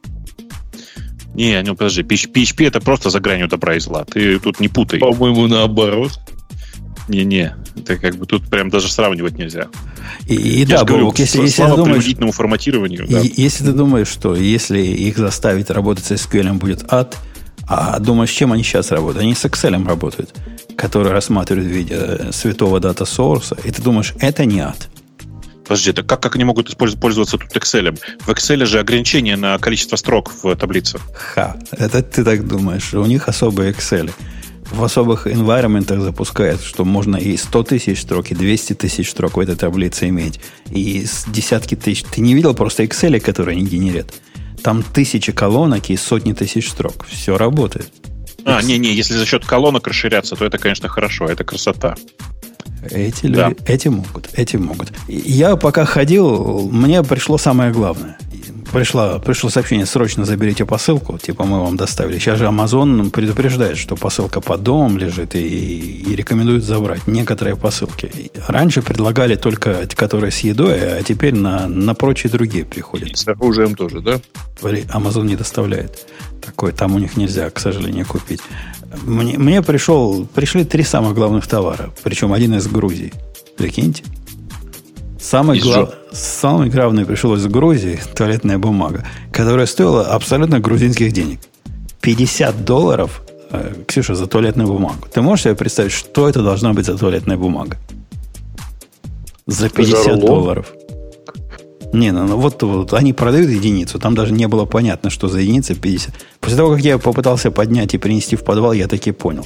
Вы знаете, нас, дорогие слушатели, с вами дурят. Вот эта туалетная бумага, которая продается за, за 10 долларов, Ксюша, почем мы покупаем? Если она вернется, она нам ответит. Она, она вообще фигня. Там воздух продают, судя по весу. Вот это, вот это я взял, понес вниз и понял, что вот это маешь вещь. Она весит килограмм 15 упаковка как они там намотали эту бумагу. Там, там дырок нет, там, там рулоны такие же прямо, ой. И весит оно в раз пять больше, чем а, обычная упаковка. Так что нормально. Как раз офисная. Вот это, ты, ты влез просто в другой рынок, я Ну, на вид она упакована. Видимо, те, которые офисную делали, теперь перепаковали в, в потребительскую, но по сути она офисная и осталась. Вот такие вот грузины. Э, окей, ну что, пойдем к следующей теме. Вы эту, эту уже натоптали? Следующее, а следующее у нас что? А мы не знаем пока, что следующее. Мы сейчас а, решим. Ну как, давайте обсудим коротенькую тему на полкарасика-то. Ок, а? какую? Ок, на полкарасика. На полкарасика. Следующее. Буквально следующую. Окей, окей. Хотя с карасиками, Бобу, кто бы молчал, а чья бы корова молчала, а твоя бы тут помалкивала. Поскольку а это кто тут, когда я попытался устроить 1 апреля в нашем чатике? И отменить сегодняшний ага, выпуск. Прости, пожалуйста. Кто из этого, из этого состава влез многомудрый с вопросами? Ну, понимаешь, но ты, мне, ты же мне только что отомстил, потому что я всерьез хотел обсудить эту статью. Я знаю. Обсуждай теперь. Больше... А теперь обсуждай Ладно, всерьез. Один-один. Ладно, на самом деле, на 1 апреля на Хабре ребята вывесили статью про язык программирования Карасик, э, в котором много, на самом деле, довольно глубоких и интересных концепций. И я предлагаю прям по фичам пробежаться, потому что, на самом деле, это, конечно, ну, глубоко. Э, и, ну, за шуткой там есть, на самом деле, довольно много довольно неглупых идей. Э, начнем с синтаксиса правого правописания. Но вообще это реально большая проблема, потому что это же... Ну, Право присваивания. Да-да, почему я сказал правописание, не знаю. Право присваивания в смысле у тебя значение, переменная, куда приходят все значения, находится справа. Как бы ты ни крутился, у тебя, да, типа, э, не знаю, переменная А плюс переменная Б плюс переменная С, стрелочка кладутся в переменную 8, 8 98. Неважно. Короче, в смысле, я тут к тому, что идея того, чтобы положить таргет, как в мове, с правой стороны, мне кажется, довольно кон- концептуально интересной. И непонятно, почему так не делают все, потому что, вообще-то, если честно, читать так понятнее. Мне кажется, Это... начинается, например, вот, не знаю, в Свифте, в том же там в описании функции, то есть тип переменный как бы возвращаемый, Э, теперь в конце. Ну, то есть, как бы у тебя что-то было, и вот с левой стороны, а потом оно как бы и, из этого получилось то, что с правой стороны. Ну, там, правда, типы. Ну, то есть, мне кажется, тенденция некая э, в, там, в языках уже есть в этом направлении. Ну, ну, конечно, конечно. Так тут просто, просто... Да. В том же Swift, я думаю, так просто проще парсить. То есть это много где так, особенно где опционально указываются типы. Там в Kotlin тип справа, но так, по-моему, просто тупо проще парсить. Э, без на... всяких сложных конструкций. Слушай, ну, на самом деле, в этом смысле, э, понятно, я бы просто сейчас пошел вспоминать, э, ну, есть же Ford с обратной записью. Да-да, но там просто обратная нотация, она же за счет, ну, это просто стековый язык, uh-huh. в котором просто все в обратном порядке. А здесь конкретно просто присваивание таким образом устроено. Но есть, ну, надо, да, надо согласиться, что... все равно читаешь ты слева направо. Надо читаешь. согласиться, что вот это присваивание, к которому мы привыкли без всяких первых апреля, оно, в общем, какое-то не, не нативное. Ну, согласитесь то, то, чему присваиваем, стоит слева, то, что присваиваем, стоит справа, между ними непонятный знак равно стоит. Оно, оно понятное. Оно понятное. Знаешь, почему так получилось? Потому что первые языки программирования делали математики для себя. И для них это естественная запись. x равно 92, 92 понимаешь, да? То есть, типа, ну, это такая, такой естественная, естественная математическая аннотация. Но с точки зрения программирования и того, как все устроено в человеческой голове, конечно, логично было бы расположить ее справа. Так что это вполне себе не первоапрельская история. Э, вторая часть их э, рассказа о том, что в языке будет, э, как это сказать, управление типизацией на лету. То есть в, в части года, в части кода типизация будет включена как динамическая, а потом ты можешь в, в следующей части включить э, статическую э, типизацию, и, соответственно, у тебя компилятор, в смысле там интерпретатор, сам будет разбираться, как это все устроено. Надо сказать, что в этом блоке кода есть ошибка. Вы ее видите? Ну, в смысле, логическая ошибка. Погоди, погоди, Бог. А, в питоне разве не так? Нет. Ну, как не так? У вас ну, можно... там нет статической типизации. Ну, можно добиться типа статической типизации какими-нибудь волшебными методами, которые будет проверять тип входимых параметров. Ну, есть же у вас там, такое? Там не, не, мета, не метами, но, в смысле, понятно, да. Но я тут скорее про другое, про то, что на самом деле, конечно же, это не, не то же самое. На самом-то деле внутри это все динамическое. А тут у тебя прямая конструкция такая о том, что прямо напрямую использовать статическую типизацию на этапе компиляции, допустим. Ну да. Или а кинематическая типизация вам как? Э, нормальная, да. Мне кажется, а, хорошо. Я а, бы их предложил уже, раз уж мы дошли до кинематики с динамикой, смотреть в сторону сопротивления материалов. Ну, э, подожди, это, это к следующей версии, к следующей версии компилятора, мне кажется. Вообще, кстати, чем больше я смотрю на карасик, я понимаю, что это груви. Э, там много концептов из груви, реально. Из смеси груви, раста и еще чего-то. Но вы ну, еще вот раз, вы, да, вы посмотрите на вот этот код, который, где включается э, глобальная и динамическая типизация. Ну, ты сразу ответ скажи. Мы, как дураки, не понимаем. А вы видите, видите typing, ty, typing dynamic, он в угловых скобочках, а typing static в квадратных. А почему ты думаешь, что это баг? Это фича? Так, не, не, это, да, я тоже думал, это фича. Конечно, конечно, это фича, но с точки зрения логики создания нового языка так делать нельзя, конечно. Typing всегда должен включаться одним и тем же образом. Я mm-hmm. предлагаю им в этом месте создать некоторые макрос, которые просто выглядят как typing, и дальше что-нибудь. Например, typing dyna- собачка, typing dynamic. Ну, Или собачка навер- тайпинг наверняка статик. макросы поддерживаются в, в сишном стиле. Я уверен. В этом ну, конечно, должно быть. Должно быть, так, должно быть так, конечно. Конечно, Конечно. По, по, по, подменяем под себя. Не, а идея богатая. А как они будут технически это интересно делать? То есть необходимо, по сути, иметь два разных компилятора, да? Теоретически. Нет. И какой-то хитрый Зачем? линкер. Э, я думаю, что в ситуации, когда у тебя динамическая типизация, у тебя, ну, как обычно, переменные назначаются эвристически после компиляции. Типа выполняются у тебя там прямые арифметические операции, и в каком-то месте указано, что переменная а э, int, а она там, видишь, в одном месте указана в качестве хинта. Э, э, значит, везде, где у тебя используется этот А, и он вызывается, это везде int. Ну, как бы, то есть, ну, такое, типа, логический разбор на этапе компиляции. А этот язык, он вообще не компилируемый. Он же интерпретатор сказано здесь. Видишь? Понимаешь, мы можем компилироваться в исполняемый файл написано, если программа написана полностью статически. А, То есть давайте, давайте сразу расставим точки над «и». Этот язык не существует. Слышишь, как, ну зачем как, ты все обломал-то сразу? Как, как не ну, существует? Во-первых, э, это такое дело, можно и написать. Во-первых, мы чем дальше, тем больше идеи проникаемся. Сейчас, говоришь, сейчас мы на нем и компилятор напишем. Да, да, тут важно, конечно, забустрапить его сразу же. Это я согласен, да. Нет, к нему просто требуется и просится написать компилятор на расте сначала первая версия на расте, а потом уже получится компилятор карасика, который должен будет собрать сам, собраться, ну, написан быть на самом карасике. Ну, а вот это по, называется Bootstrap, да. Пробелы против табуляции, которые да. имеют разный смысл, это Бобу как раз лаверды в вашу сторону. Я согласен Нет, скорее тем, в вашу. Что... Нет, в вашу. Скорее в вашу. У нас, у нас вообще пробелов нету. В смысле, у вас одни табы? Конечно. Откуда у нас а если, а если пробел вставил? Нечего, нечего вставлять. Никакие отступы пробелами не положено. Запустишь Значит, FMT а, а, и все попортит. Ну, я тут хотел сказать, что это, конечно, очень здорово, э, и там что-то можно такое сказать про окей, бумер. Просто пока ты обходил, мы отходил, мы как раз обсуждали, что э, это Алексей, по-моему, сказал, что э, когда у человека в коде табы, то, наверное, ему уже лет 80, и скоро он закончится естественным путем. Это ты сказал. Да нет, конечно, это Алексей сказал. Вы потом отмотаете и узнаете. Погоди, погоди, Леха, а... Леха, ты про... подожди, я, я, я, ты пробелами форматируешь? Драка, драка. Я? Я? Ну, К- тут, тут, тут. А, не могу не подтвердить, не опровергнуть. Не могу не подтвердить, Да не я вообще не форматирую. Да-да, он же не Мне Лешу форматирует. жалко, поэтому я не хочу Но- Что ты, его подставлять. а что ты Леша не форматирует же. У него же все делает ID. Конечно. Я нажимаю. Видишь, я не знаю, что я Ну, использую. Я нажимаю, не какой-то ходки, который даже не помню какой. И у меня идея все форматирует. Как она решит, так я и делаю. Я же просто А делаю то, что а когда- Человек маленький, за него Билл Гейтс решает. Не, главный это вопрос не как у тебя выглядит, а когда кто-то другой это открывает. У него выглядит как у тебя или, или иначе.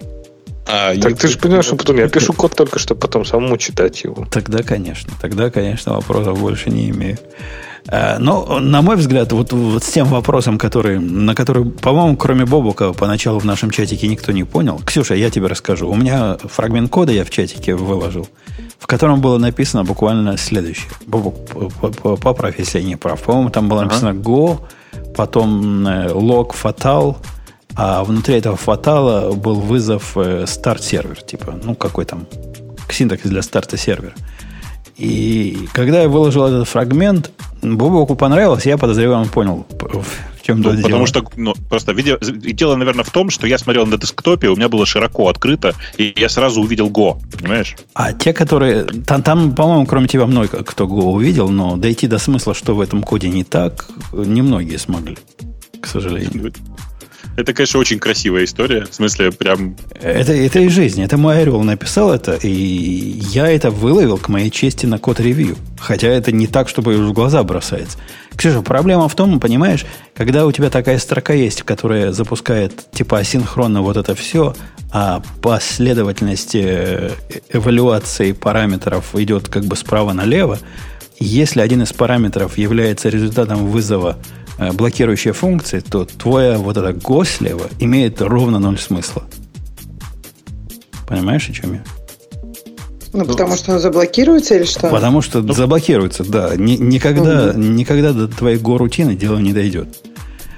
И будет не так, как ты думал. Но были там разные теории. Там, знаешь, какая была? Меня прям поразила мысль.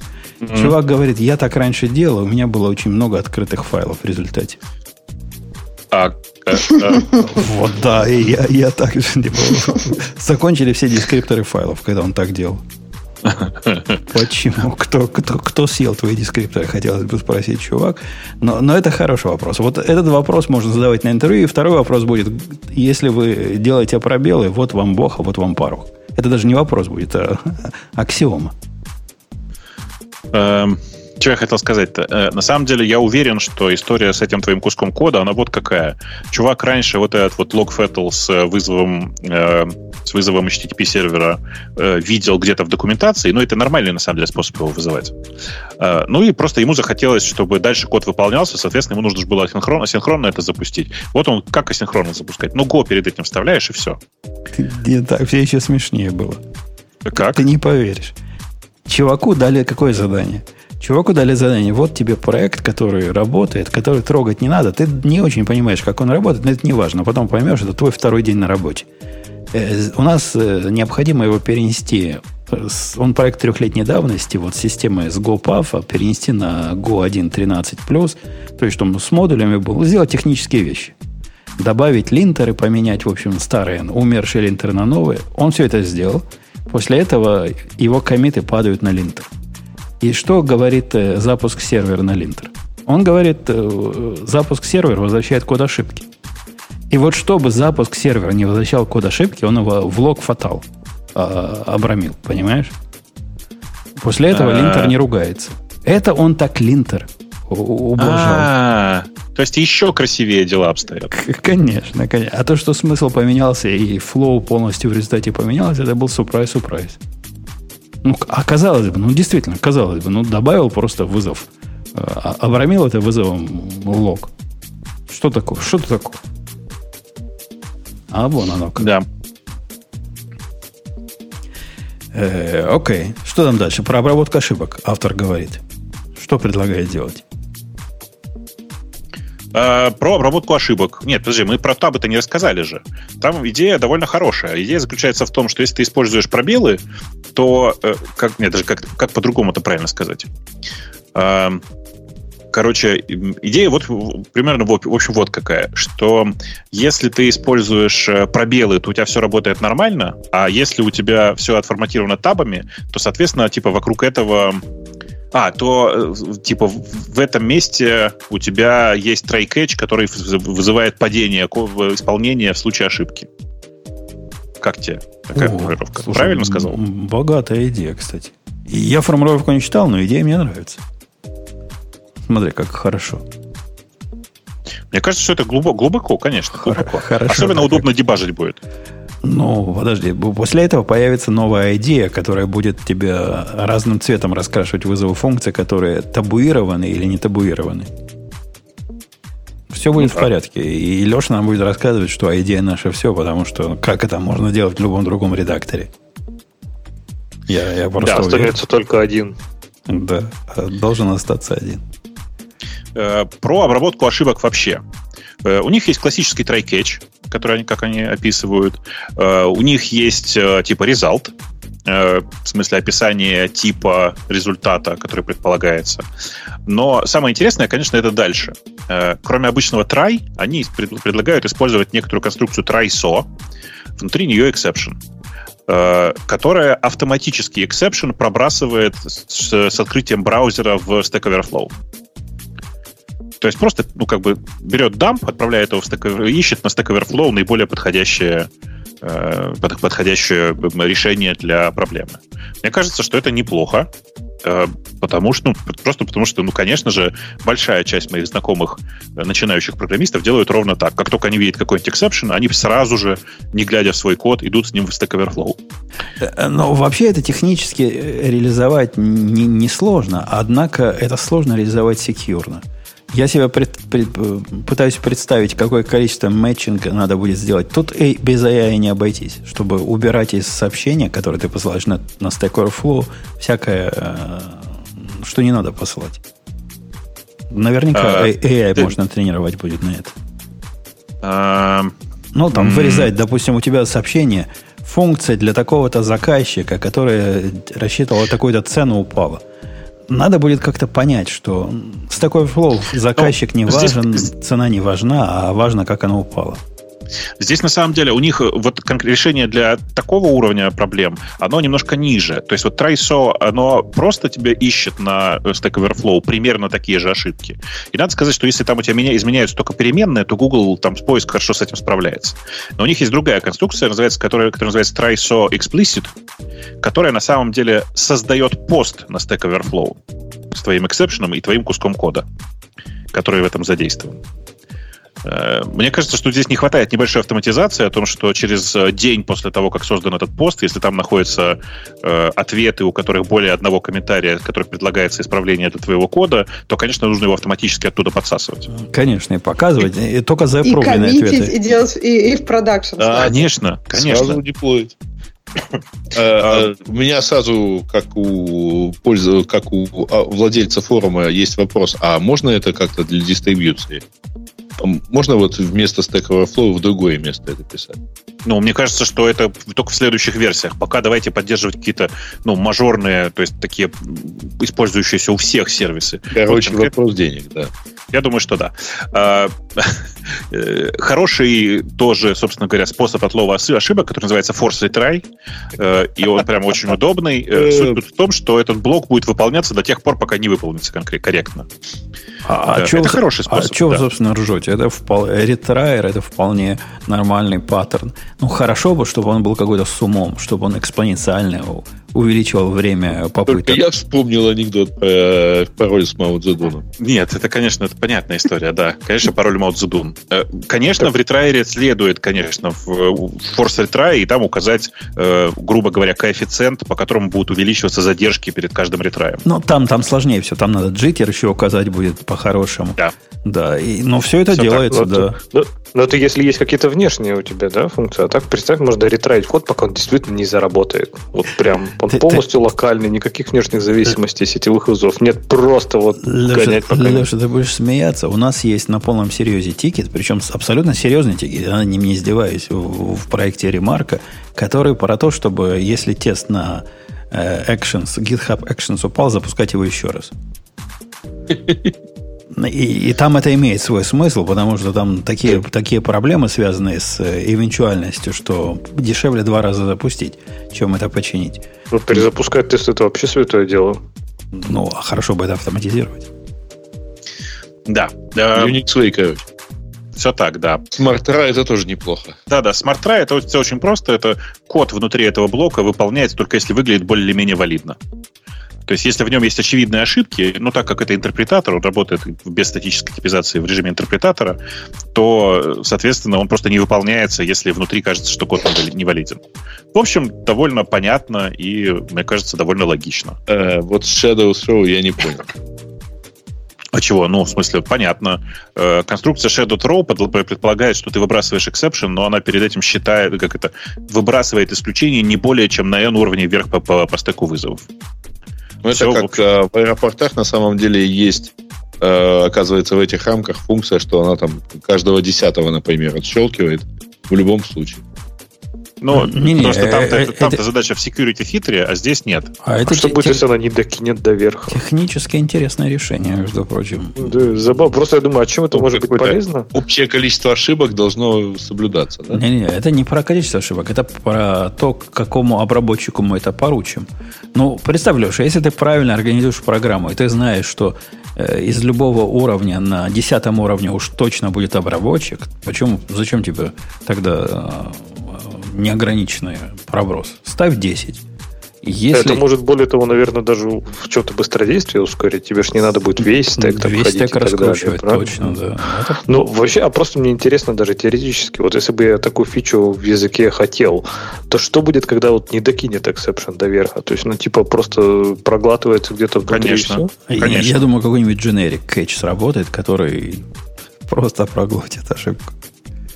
Либо А ты либо, либо библиотечку фатал. обновил, а там они зарефакторили код и добавили еще один вызов в стек, да, и по сути внезапно с- приложение стало сильно стабильнее, потому что теперь не докидывает до контроллера.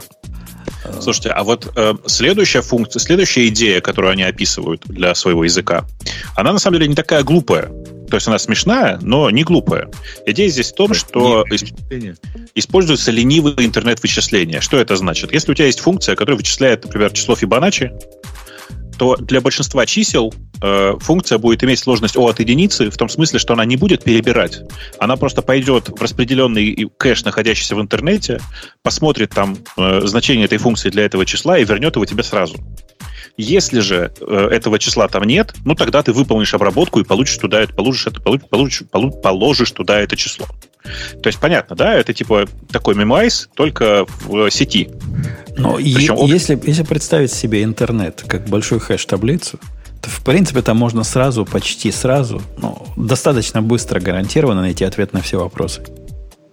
Э, Ну да, ну в смысле, я тут про другое. Представь себе, что у тебя, например, есть, э, э, даже не знаю, типа какой-то универсальный реестр, в котором у тебя хранятся и аккуратно организуются э, данные по вычислениям э, функций с конкретным э, хэшом и с конкретной сигнатурой.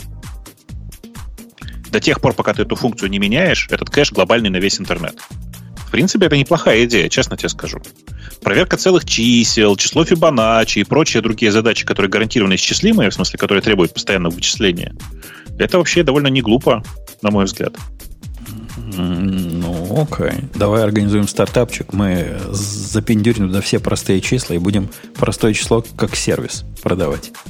Ну, вообще, это на самом деле примерно так и есть. Причем, я думаю, что тут можно все довольно красиво организовать. Например, э, в бесплатной редакции ты можешь только пользоваться интернет-сервисом, а в платной ты можешь выгрузить для себя актуальную э, таблицу кэша на текущий момент. Я думаю, надо, надо жестче. В бесплатной версии будут давать все простые числа до 17, а в платной, ну, в зависимости от цены, можно и подальше пойти. Слушай, ну зачем такой злой? Ну давай хотя бы до тысячи. Простые числа до тысячи, вот нормально. Тысяча это не простое число. До тысячи, в смысле, перв- в первые тысячи. А какое меньше, сам- чем тысяча. самое близкое Простые к числа тысяче? меньше. А? Какое самое близкое к тысяче простое число? А? Это интересный вопрос. С стороны. 997. А мы покупаем или продаем? Нам говорят 1001, я говорю с нижней стороны. И, и вообще, что вы 1001? Кто такой? Плюс-минус один не пойдет в, наше, в нашем бизнесе. У кого там под руками есть таблица Фибоначчи? Посмотрите. О, я, Я- слушайте, угадал 997. Да, конечно, нет, в смысле, я думаю, что 997 следующее должно быть э, типа 1, да? Я Ну, думаю, так сказали 1001 уже. Нет, 1000, Так, о- 1001 непростое число. Э, 1009, наверное. Да? Да, 1009 должно быть простое. На 2 не делится, на 3 не делится, на 5 не делится. Короче, проверьте там кто-нибудь. 1009, кажется, должно быть после 1000. А до, да, 997. А до этого, соответственно, 991. значит. Короче, вот, я предлагаю прям под- подумать на, на тему такого кэша. Мне кажется, это прикольная идея сама по себе. А, Окей, что дальше нам предлагают? Эм, пойдем дальше посмотрим. Пойдем посмотрим. А, умный язык. Эм, короче, внутри языка встроен специальный модуль искусственного интеллекта, который, наткнувшись на синтаксическую и орфографическую ошибку, предсказывает, что именно программист имел в виду, и исправляет код прямо во время исполнения. Ну, по сути, мы к этому По-моему, уже и это тоже уже приходим. где-то было. Вот эти все ТАП, ТАП 8 или вот эта штука, которая умное дополнение, все оно примерно в эту сторону. Оно и знает, что ты имел в виду на самом деле, когда начинал вот это писать. Ну да, а здесь просто это встроено прямо в интерпретатор, оно не правит код, а понимаешь, да, просто раз как бы и исправляет, э, глядя на твой код. Э, Ну, э, видишь, при наличии этой функции не очень понятно, какой смысл в некотором типе эксепшенов, которые они ввели. Например, в этой ситуации не нужен smart try, потому что очевидно, что интерпретатор исправит все в более-менее валидно выглядящий код. Не, ну, ну AI еще не 100% работает. Вот когда не справится AI, тогда будет catch. Слушай, ну это же воображаемый язык. А в воображаемом языке, конечно, AI работает сразу идеально.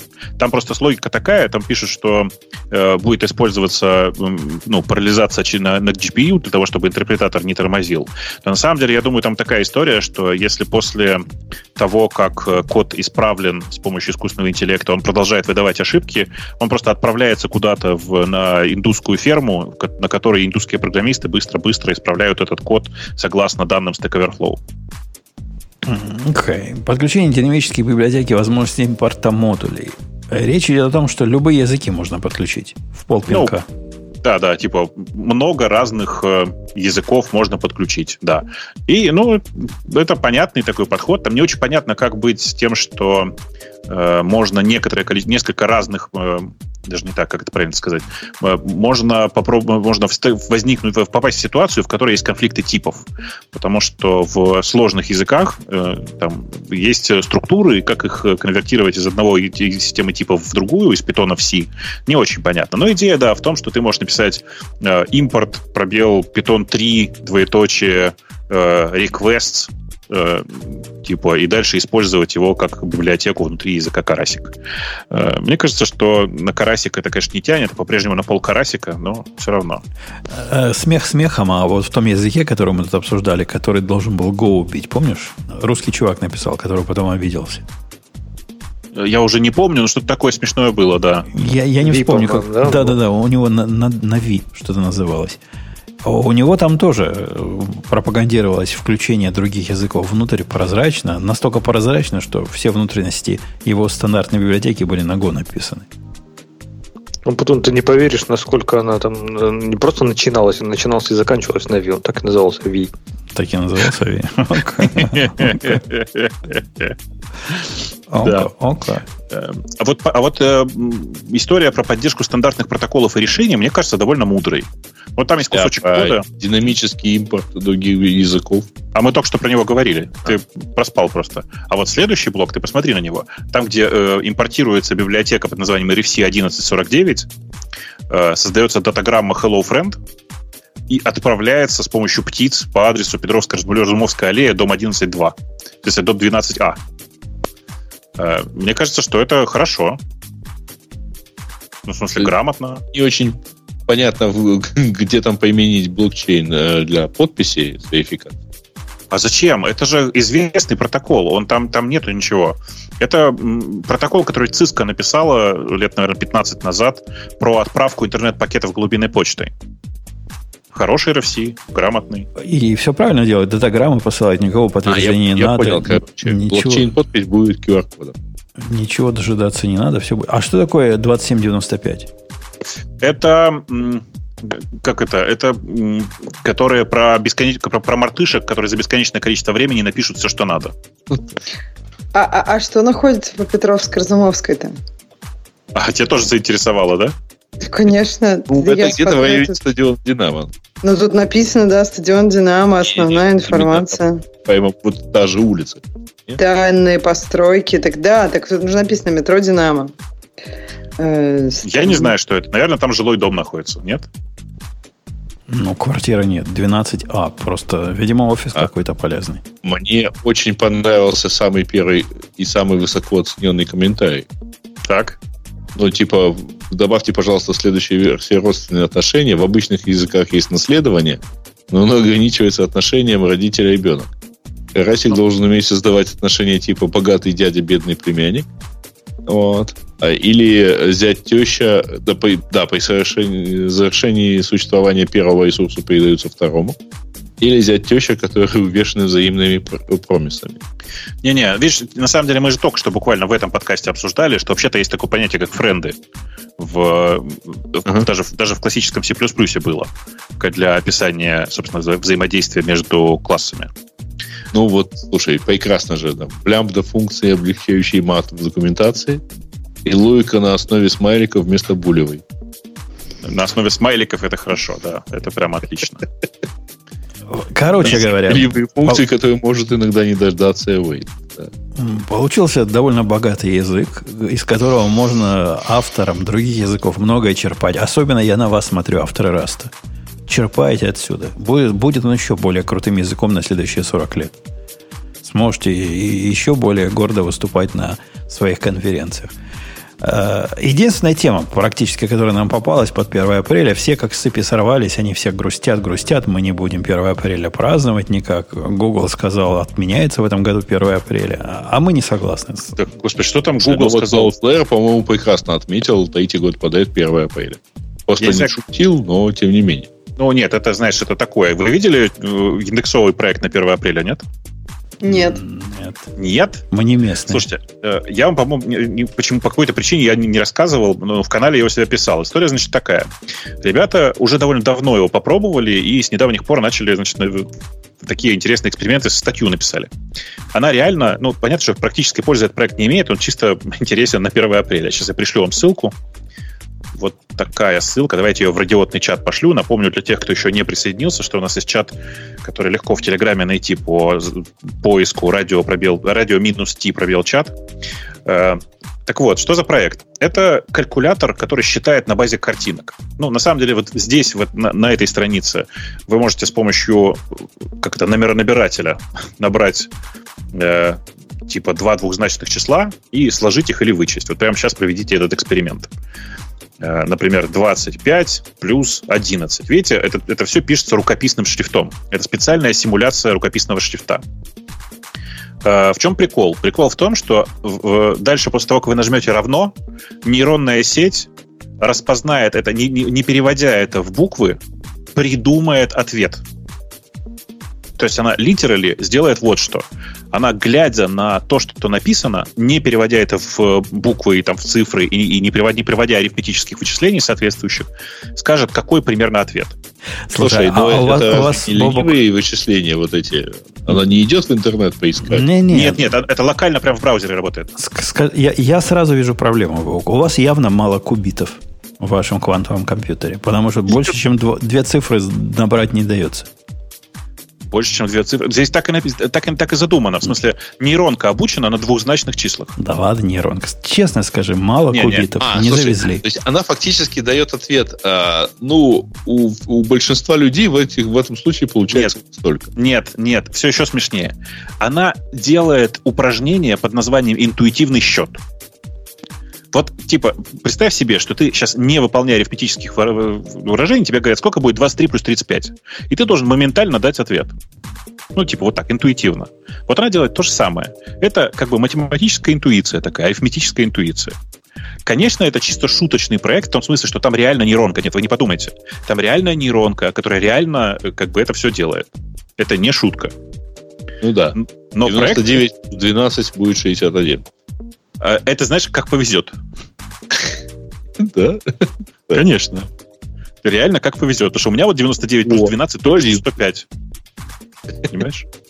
Еще раз. Это интуиция, понимаете?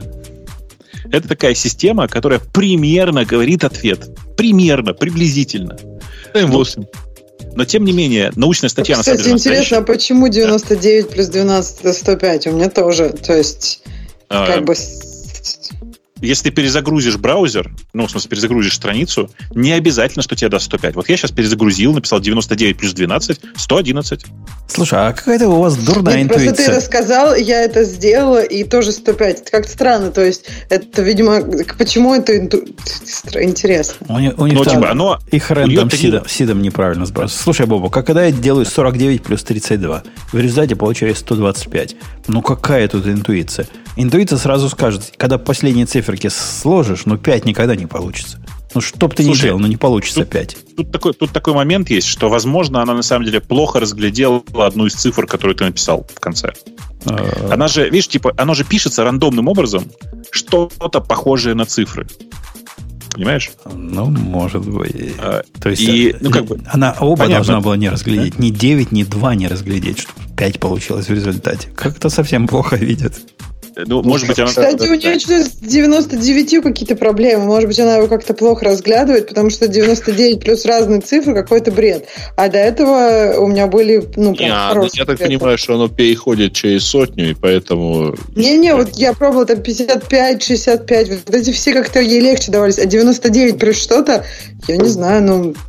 Вообще с двузначными числами часто через сотню переходишь. Не только, не обязательно для этого 99 использовать. Слушай, это, еще раз, это реально, ну, такой, пол, ну, он по большей части шуточный проект. Если идея была ровно в этом. А давайте попробуем сделать рукописный калькулятор, который не использует арифметические выражения, чисто на нейронках. Это такая же история, как я вам напомню, я в какой-то момент э, пытался реализовать, как бы это сказать, э, байт-код, байт-код интерпретатора на нейронке там как бы, ну, нейронная машина, нейронка, которая пыталась выполнять функции, функцию интерпретатора по байт-коду изменяя память, как это должно быть. Ну, то есть, как глобально, в глобальном смысле, на самом деле, производя изменения в блоке памяти, который назывался переменная. Но по факту это вот примерно такая же история. Это экспериментальный проект, задача которого во многом поржать. По-моему, споржать очень хорошо удалось. Потому что статья настоящая, код настоящий. Э, что вы понимали, реально это все выполняется прямо сейчас у вас в браузере, потому что нейронка обучена, и вы можете скачать э, нужную, если предобученную нейронку, потому что здесь все работает на tensorflow.js. Э, в смысле, что оно выполняется у вас в браузере, но там предобученный блок, ну, собственно, размеченный массив, он есть. Вы можете скачать и попробовать дома поэкспериментировать. По-моему, забавно.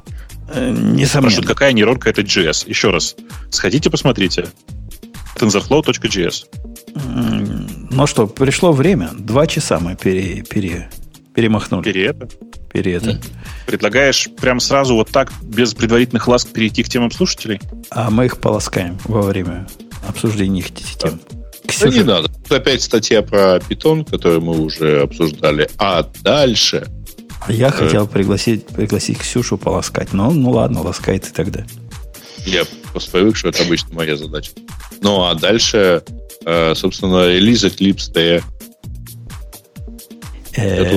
Окей. сейчас возьмет я, я думаю, мы, мы Леша, ты помнишь, когда тот момент, когда мы с тобой еще Eclipse любили? Был такой? Ну, давно, давно, давно было. Когда других не было, да, наверное? Ну, во-первых, не было других. Во-вторых, Eclipse не пытался быть платформой.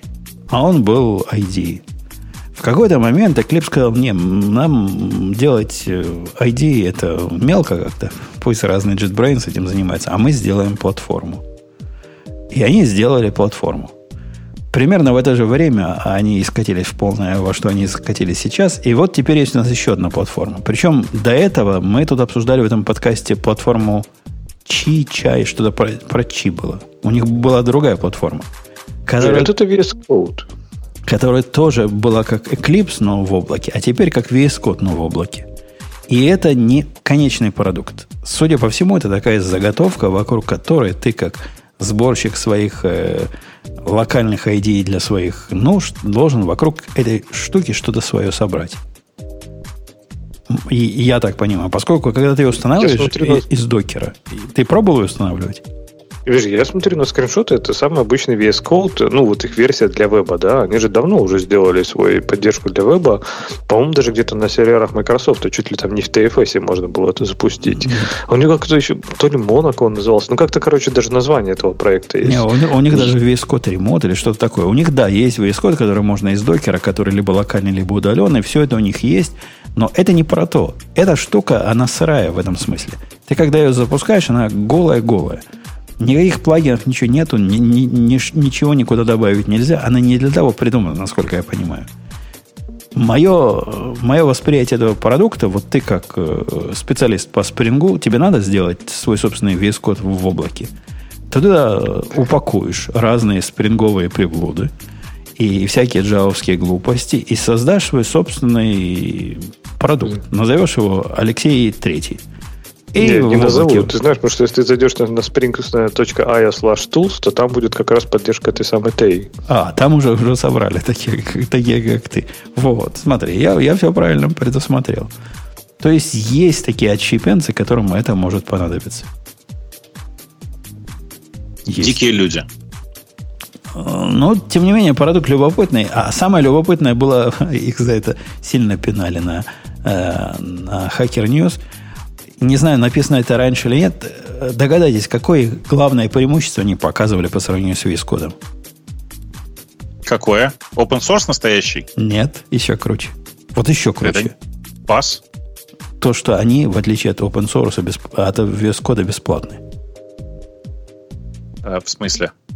Все удивляются. Говорят, а вы, вы что этим хотели сказать? А, вот так, так и было написано. Первое было. Во первых строках письма мы бесплатные, в отличие от VS Code. И им указали, ну, чуваки, ну, типа, вы попутали совсем. Они тоже бесплатные. А, извинились. Не знаю, убрали или нет, но извинились. Но вот такое было. Это, Грей, ваши маркетологи что-то не досмотрели. Что-то что с чем-то перепутали. Наши. Может, это ваши? Да нет, нет я, я чувствую, что ваши. Что сразу на меня. Мой маркетолог про, все про грузовики, он не, не про это. А твои вот как раз про, как, про вот как дело доходит до ответственности, так сразу он только про грузовики. Конечно, конечно, конечно. А, следующая статья еще более скандальная. Тут просто взрыв негодования был по поводу того, что Apple купила Dark Sky и уничтожила да. версию для андроида. Сразу. Там страшнее не это, а то, что они обещают, что после 2021 года закроют API. Э, что такое Dark Sky? Это приложение, которое показывает погоду вот прямо здесь. В смысле, супер гиперлокальную погоду. В России это умеет делать Яндекс Погода и, в общем, справляется 7.8. Но в Dark Sky, на самом деле, работает сильно круче, потому что он показывает кучу информации, которая нормальным людям не нужна, а гикам типа меня очень нравится. Типа вероятность дождя в процентах, например. Нормально. В смысле, они все показывают вероятность дождя в процентах? Но обычно Apple погода показывает вероятность дождя в процентах, причем там по, эти проценты реально можно юзать. То есть, типа, больше 60 дождь будет. Нет, вот там я, э, же в том, что Dark Sky показывает Э, условно говоря, рассчитанную вероятность с той точки, где ты находишься. Конечно, конечно. А Apple Нет, погода э, понимаю, говорит, да. что ну, в пяти километрах от тебя какой-то населенный пункт, и там вероятность дождя вот такая. Да Короче. нет, ну я не знаю, она, наверное, по-разному, но вот для Калифорнии она довольно гранулярно показывает. Вот прям, ну тут же, знаешь, вот соседний город, вот прям через, ну я не знаю, через вот. улицу, и она Слушай, довольно нормально показывает. Не-не, смотри, тут вот какая логика. Э, Dark Rain, Dark Sky умеет, Dark Sky, Dark Sky да, умеет предсказывать, не то, что умеет предсказывать, он просто использует данные облачности прямо сейчас, прямо здесь. И если есть какой-то фронт облаков, который супер узкий, а это довольно часто бывает, он шириной, там, не знаю, полтора километра, э, он прямо учитывает твое местоположение и говорит, что вот прямо здесь, прям, прям, прям мимо тебя это облако пройдет. Ты, как бы оно тебя не коснется. Конечно, э, с, в случае с Apple погодой, а я не помню, а где сейчас берет Apple погода данные? Потому что раньше они их брали у Yahoo. У Yahoo, да, мне кажется, раньше. А сейчас они где берут, я не знаю, надо ну, посмотреть. Прям в самом приложении написано. Э, идти от них, то приходишь на Weather.com. А, ну, окей. А, Weather.com, да-да-да. Ну, это на самом деле это, тот, да, это тот же поставщик Yahoo. Uh, да, наверное, наверное. Короче, я тут скорее про то, что э, в случае с Dark Sky, конечно, очень жаль, что э, все это уйдет в, в никуда, потому что, во-первых, я, конечно, их приложение купил еще на самом старте. Стоит оно, кстати, стоило оно конских денег. Не помню. Сейчас оно 3,99. В тот момент, когда они стартовали... Прям конских денег? В тот момент, когда мы стартовали, он стоил десятку. Ух. И прямо это был. Да. И, кстати, надо сказать, что он только в американском App Store. Я ради него периодически переключался в американский App Store. И оно, Нет, конечно, ну такое вроде красивенькое, да. А в почему ты тоже никуда? Есть, а? Я думаю, что они пойдут уже, ну, как мне кажется, это будет тепловский weather app в каком-то виде. Конечно. Ну, наверняка думаю, что, они засосут думаю, все, что можно. Конечно. Я только думаю, что они закроют API, а я им пользовался. Mm-hmm. И, конечно, они закроют версию для Android. Я в этом совершенно не удивлен, что они и закрыли. А, Прямо... а, а подожди, а помню, как, как вот эти люди, которые... Это было как-то больнее. Которые ругаются на то, что они закроют версию для... Как они себе это представляли? Купил Apple продукт. И в их понимании, в их системе ценностей Apple будет разрабатывать продукт для Android. Вот они ну, себе это трезво, трезво Apple представляют. разрабатывают. Слушай, ну мне, меня удивляет, если честно, больше, с какой скоростью они это делают. Ну, то есть можно было хотя бы дать какой-то более-менее grace period. Там TestFlight для Android они, по-моему, вообще быстро закрыли. Ну, то есть, как бы вот покупают и сразу прям. Ну, ну, как бы оно же, в принципе, не так там сильно и кушать просит. Если вот есть она уже в Google Play, да? Ну, как бы вот пусть она чуть полежит. Что чуть-чуть полежит? А что делать э, с багами? С, э? Не, фиг, нет, ну подожди. Фиксить баги это требует некий инвестмент, правильно? А вот просто, чтобы дать какой-то грейс период, это не требует. Ну, то есть... Подожди, у тебя есть какое-то у популярного приложения, у любого популярного продукта есть какая-то там саппорт-линия, и что с ней сделать? Да ну, нет, да, так, нет никаких что, продуктов Отвечать дефолтным этим, что она больше не поддерживается и скоро удалится. Но скоро это, например, я не знаю, сколько это месяцев. Ну, это там Может, через неделю, да. Да нет, ну, а, слушай, ну ты думаешь, нет, ну надо, конечно, смотреть, я согласна, но если просто мне, я не уверена, что у вот приложения погоды могут какие-то такие, ну, я не знаю, security violations, ну, может быть, например, галокацию, да, куда-то там сливает. Нет, теоретически может они, быть. Э, они просто полностью полностью закрывает все, что касается андроида. А следовательно, и э, ну, то есть, в общем, в своем праве это, это понятно. Но в любом случае, там, условно говоря, каждый день поддержки этого приложения стоит каких-то денег. Зачем? Я, я не уверен, что дело тут в деньгах. Тут вопрос, я скажу, что согласен, скорее политически. Мы Apple, и мы, мы уже достаточно э, поддерживаем разных iTunes, поддерживали для винды поганой. А тут вы хотите, чтобы новое приложение мы для андроида поддерживали? Да, да подавитесь вы, не будет такого никогда. И нету такого. Все, все концептуально. Я, я, собственно, и не понимаю наездов э, тех, кто наезжает. Вы, вы чего хотите, чтобы было? Ну, там логика же понятная. Типа, я купил приложение. Требую, чтобы оно работало и дальше, или, или верните мне бабки. Ну, ну, надо на самом деле посчитать амортизацию, так сказать, этого приложения. А ну, по-моему, там даже есть, как будут какие-то рефанды сделаны. По-моему, кому-то то ли кому-то кто-то типа совсем недавно купил или что-то такое. В нашей статье есть про рефанды ну, что-то. На самом деле приложение, ну, я не знаю, как это андроидное, но приложение в нынешнем э, App Store вполне себе продается. Нет, но Google Play, например, ты купил Google Play за деньги, допустим, вчера, а сегодня они купили. Ну, то есть, как бы, я так понимаю, что это... Ну, от этого не перестало работать, Ну, ну, ну да, не перестала работать. Но ты его не сможешь, например, новый девайс. Ну, я согласна. Ты его не, не сможешь купить старый. Ну, да. да не, ну, слушайте, это э, как-то это излишество. Я вот сейчас смотрю на свое любимое погодное приложение, оно вообще никак не относится там особо, потому что это приложение прогнозов для дронов. Ага. UAV Forecast называется. И, слушайте, я пытаюсь понять, откуда они данные берут, потому что они реально берут данные вот совершенно точно вот в конкретной точке. Причем Ну. такие вполне себе авиационные. Ну, есть же огромное количество мест, где можно эти данные купить. Э, Dark Sky просто мне всегда Ну, нравилось, потому что у Смотри, них API был у приятный. продается, ну, доступен, мягко говоря, в 10 километрах от меня. А он мне дает прогноз достаточно соответствующий вот моему положению вот прямо здесь. Но еще раз, Dark Sky вполне себе представлял эти данные, и с ними можно было работать. Э, Таких API довольно много. В смысле, компаний, которые умеют довольно точно строить это не прогнозы, а, а текущую погоду показывать, их довольно много. На самом деле и прогнозы, ну, слушай, все-таки авиационная погода, она чуть-чуть другая. Ну, все наоборот, авиационную погоду довольно легко можно получать с, э, из данных вышек в аэропортах. Да. Вышка в аэропорту, вот в окрестностях 50 километрах у меня их ровно одна. Ну, оттуда а он... у меня отличается прогноз, если я посмотрю у себя и перееду на 5 километров и посмотрю в той точке. Ну, короче, я не знаю, посмотри, где там, что там написано по того, чью API они используют. Конечно же, это ну, не делается там... И- Не, ну понятно, что это так. вообще довольно такая. А, вот не га- знаю, что они говоря, говоря о погоде, не знаю, как для вас, а для меня была для, для телефончиков и айпэдиков, в общем, найти про- программу для погоды особой проблемы никогда не, не было. Х- масса их с разной степенью хорошести. А вот когда я искал свое время для Мака, вот это была проблема проблем, потому что они умирали как одна за другой. Только на какой-то подсядешь, она опаньки, все, больше не поддерживается.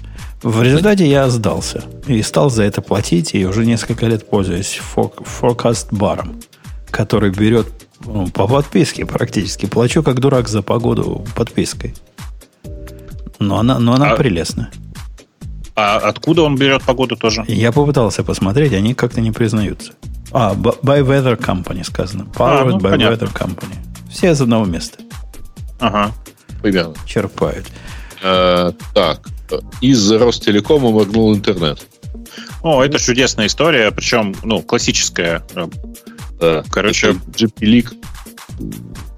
Да, это, это классическая история про BGP. Э, Ростелеком на- проанонсировал в своих аплинков э, типа BGP, от, если эти самые адреса, идентификаторы Акмая, Хетснера, там, ДО и всего такого.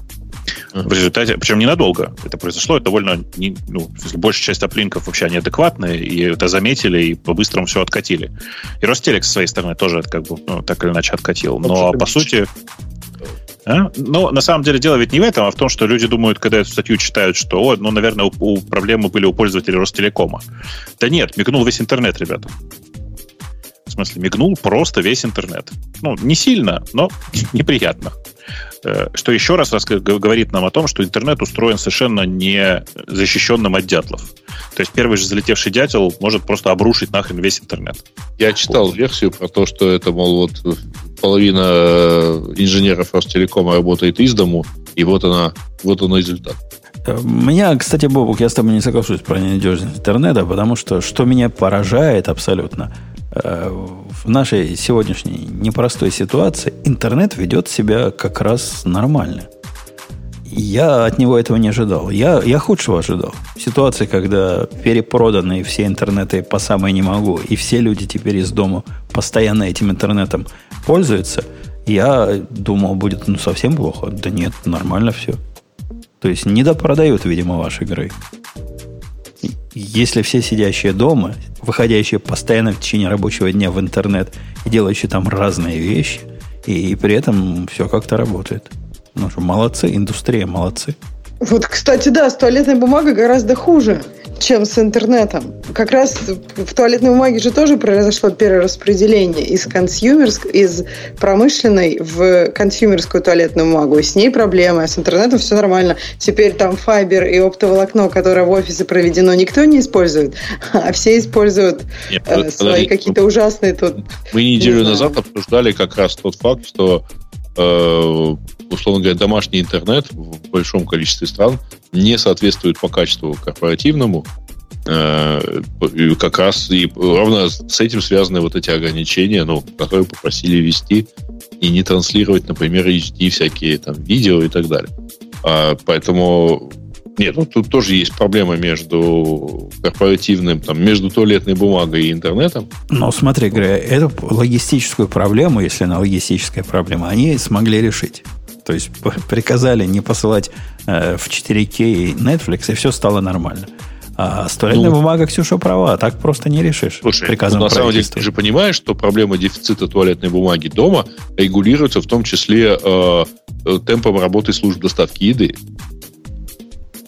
Эти, Нет, Грей, ну, я поняла твою шутку, но на самом деле тут как бы есть реальная проблема. Сейчас просто увеличилось на 40% как бы вот туалет, маркет туалетной бумаги, э, который раньше, вот, ну, он просто был меньше, его просто раньше было намного меньше, и сейчас все равно будет какой-то дефицит. А тот маркет, который раньше работал на офисы и на все остальное, как бы, а у него там профицит там много, но это просто не, не распространишь так, как надо, да.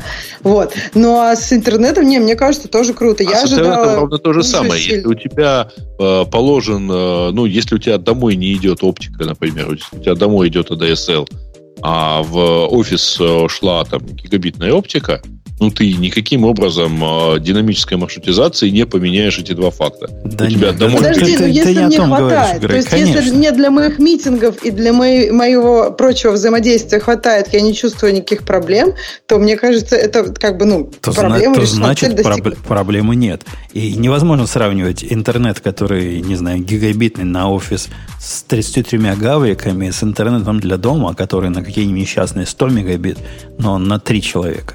Это ну, две большие разницы. Нет, ADSL не дает тебе 100 мегабит, например, э, в качестве примера. Это во-первых. Во-вторых... А, а, а что такое ADSL? Он, он, у, нас а? тут, у нас тут не Англия. Какой ADSL? Это у Лехи Ой. там ADSL, а у нас нормально все.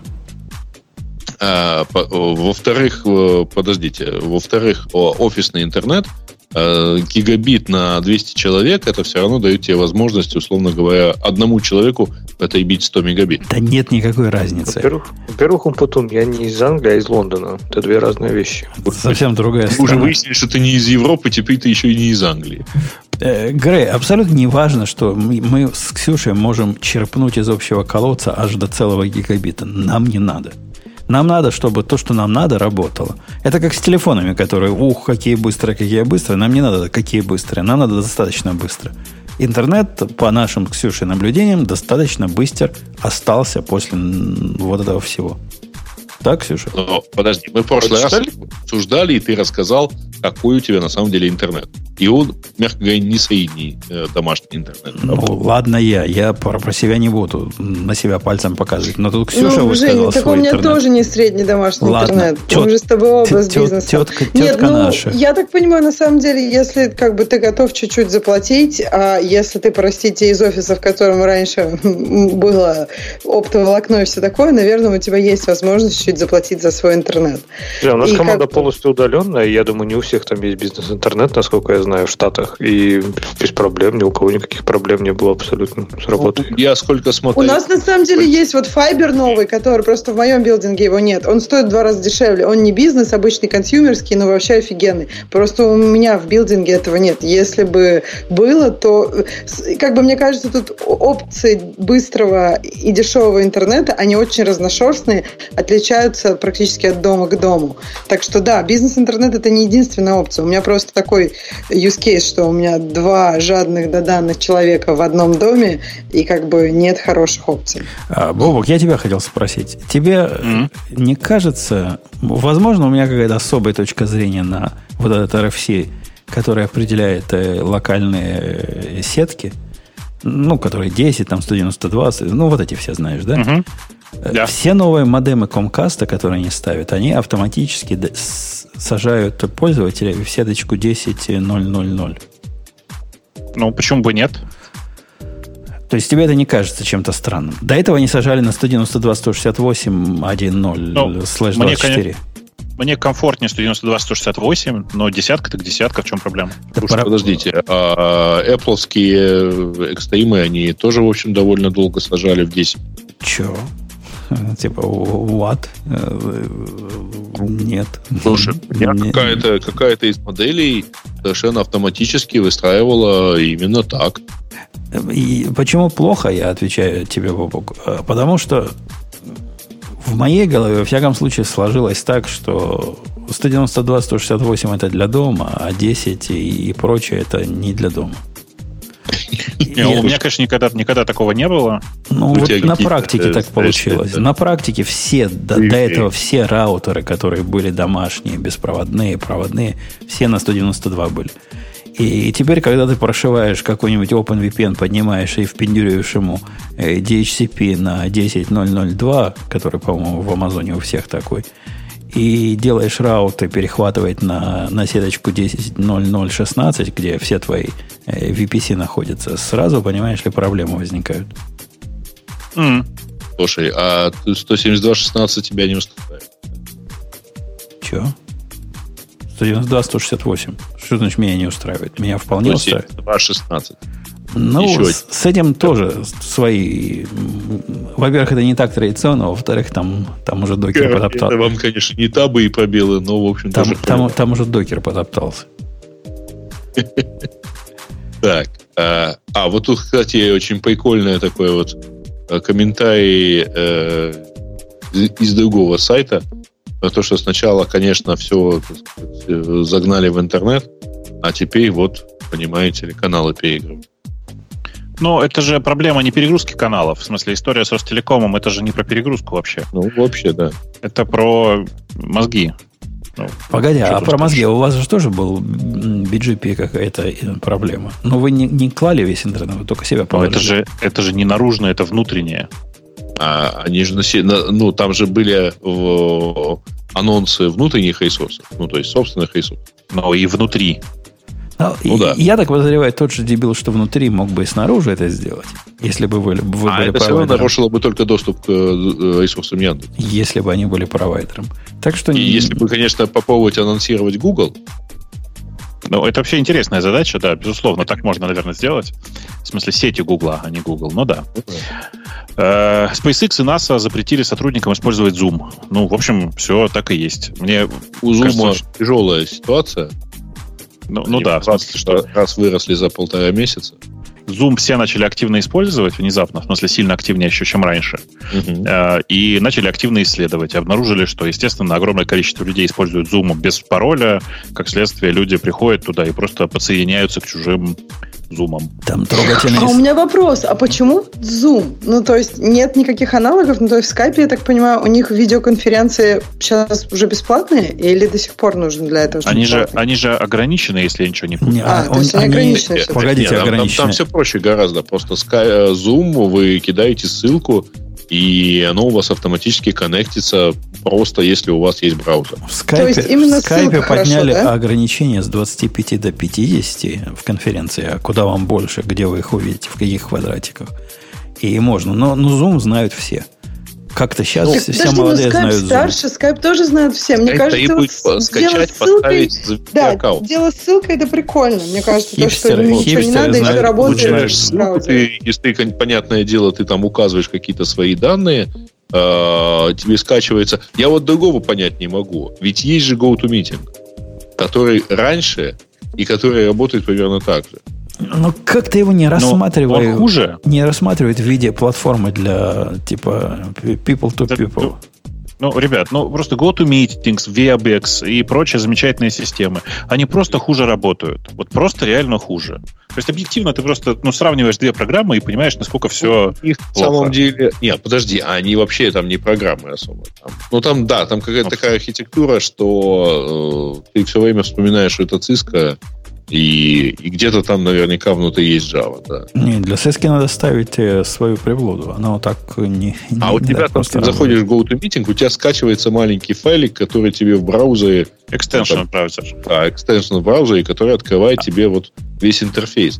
Но там действительно все очень коряво. Вот э, я помню, А Вы читали с Зумом эту страшную историю, когда негодяи ворвались на митинг анонимных алкоголиков? Э, И прекрасно. что Нет. сделали? Ну, анонимные алкоголики сейчас же не могут собираться, а им надо. Ну, реально, Ну, реально конечно. людям надо. И, И что, они, они собирались, и возникли там вот эти люди, которые с выключенными камерами вошли и начали гнусными голосами предлагать им выпить. Сурово, ужасно. По-моему, это прекрасно. Заходишь и говоришь, выпить хочешь? В любой чат, да? И большинство чатов говорят, мы уже пьем. Да. Да. Вот. да. Ну, слушайте, Да. такое дело. Ну, вообще, э, Zoom, конечно, по- вот прекрасен. Мы же по- попробовали пару раз. Ну, в смысле, Zoom работает. Просто не, когда ты не, не записываешь аудио, когда ты не об- обкладываешь его бесконечным количеством сложных тулзов, то просто внутри себя Zoom работает. Как Нам надо дать нет? еще один ша- шанс вот этому клинфиду. Его многие хвалят из тех людей, кому я доверяю. И у Он нас, же у нас платный какой-то избыточно, нет? Не, он бесплатный в том варианте, как нам надо. Если нам не надо писать многодорожный файл на их стороне, то он бесплатный на любую длину. У нас проблемы с эхом были. С эхом были какие-то проблемы. Я подозреваю, что это что я на своей стороне не, не так пропустил. Как-нибудь попробуем его еще раз. Хотя у нас Да. сейчас достаточно хорошо, я, я не знаю, куда нам перебирать харчами. Дорогие слушатели, хорошо слышите? Хорошо слышу. Так, э, Китай предложил заменить текущий интернет-протокол. э, У них там э, New IP. Там Ой, протокол слушай, забей. Очень скучная история. В смысле, Там реально очень.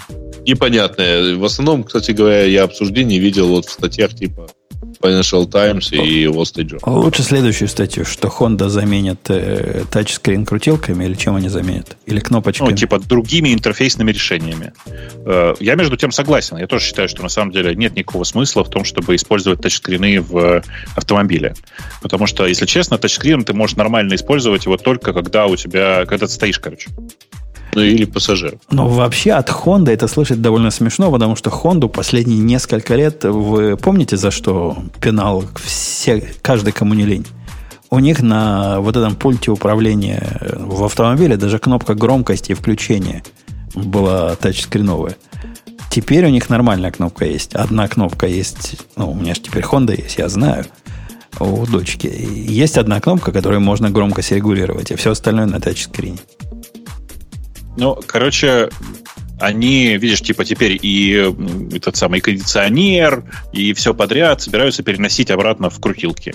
И, ну, вообще, это, конечно, очень глупое решение пытаться встраивать тачскрин в таких э, интерфейсах. Это просто ужасно неудобно. На самом деле, Да, самому- От Теслы всякие. Там же, там же вообще все на тачскрине. Там Или у них там есть физическая крутилка? нет, там физической нет. крутилки нет. И это И это убожество. Это, убожество. Я согласен с оратором. Э, У меня, мне для того, чтобы включить подогрев сидений или выключить подогрев сидений, надо конкретно в этот э, кликать и заходить куда-то. Ладно, включить. Я выехал, я включаю, когда еще стою. А когда я еду, мне жарко. Это что? Что, что вы хотите, чтобы я сделал? А, голосом. Голосом не поймет, я думаю. А, в смысле, почему не поймет? А ты через iPhone шорткат настроил. А у меня вообще не, не, а, не- ну, не, не умеет вот с этим совсем модным работать. Стыд и позор. Стыд и позор. 2016 года старье. Так, когда так э, еще не носили. осталось? Э, Кому-то странно прилетело. В Виворк продали метап. Ой, Ну, да, фиг с ним, мне кажется. Да, Не, ну продали. как, э, они, они распродаются, то есть они просто раздают, они освобождаются от всех активов. А ради бога, метап купили, как- купила группа инвесторов, причем э, в свое время его купили за 156 миллионов, а сейчас, кажется, речь шла о 20. То есть, Э, Да, я думаю, что это купила группа SEOшников, а что, домен хороший. Э, не, там вполне себе солидные инвесторы. да я шучу, понимаешь, что это так. Вот. Не, ну слушай, хороший сервис. Не очень понятно было, когда они, они его, зачем они его покупали, но там было, знаешь, состояние, помнишь, вот э, состояние 2000 года. Ага. Бабки шальные, давайте все покупать. Вот. Все Ну так. вот теперь я, я не уверен, что Виворк вообще доживет до Нового года. Конечно. Да. Э, Честно сказать, не читал статью про то, что Парагон возмущается по поводу появления эксфата в Linux. Честно, я просто не смотрел. А у Не них, у смотрел. них какие-то лицензионные терки, что ли? С чем они? Ну, э, э, Microsoft же недавно отпустили лицензию на XFAT, и теперь, в принципе, ты можешь ну, делать все, что захочешь. А я Парагон недоволен, чем именно. этой- Парагон, в общем, э, Парагон это долгое же- время это был... же они делали NTFC, да, для Они делали э, операционные фу, сам, файловые системы для разных операционок. В смысле, Поддержки. модули, модули поддержки разных операцион, э, в разных операционных системах разных файловых систем. Ну вот, как Ну, бы... э, да. Я пользовался, по-моему, поддержкой NTFC в на Маке. Ну, я никогда не пользовался парагоновским решением, честно скажу, при том, что я я... не платил. Я до, до какого-то момента, ну, я один раз поставил, попользовался реалом. И. Я, я не понимаю, зачем, потому что если ты, то типа этот самый э, open source модуль, ну, который вс- делает все то же самое, да, просто то же самое. Я не... Мне это надо было. Ну, короче, как-то быстро вот поставил, попользовался, и, и все. Ну, короче, имейте в виду, что модуль XFAT, он есть в Видре теперь. Так что нет никакой причины пользоваться всем этим. По-моему, дальше уже какая-то ерунда пошла, да? Дальше, да, какой-то. Да. Причем даже уже и без, без особых.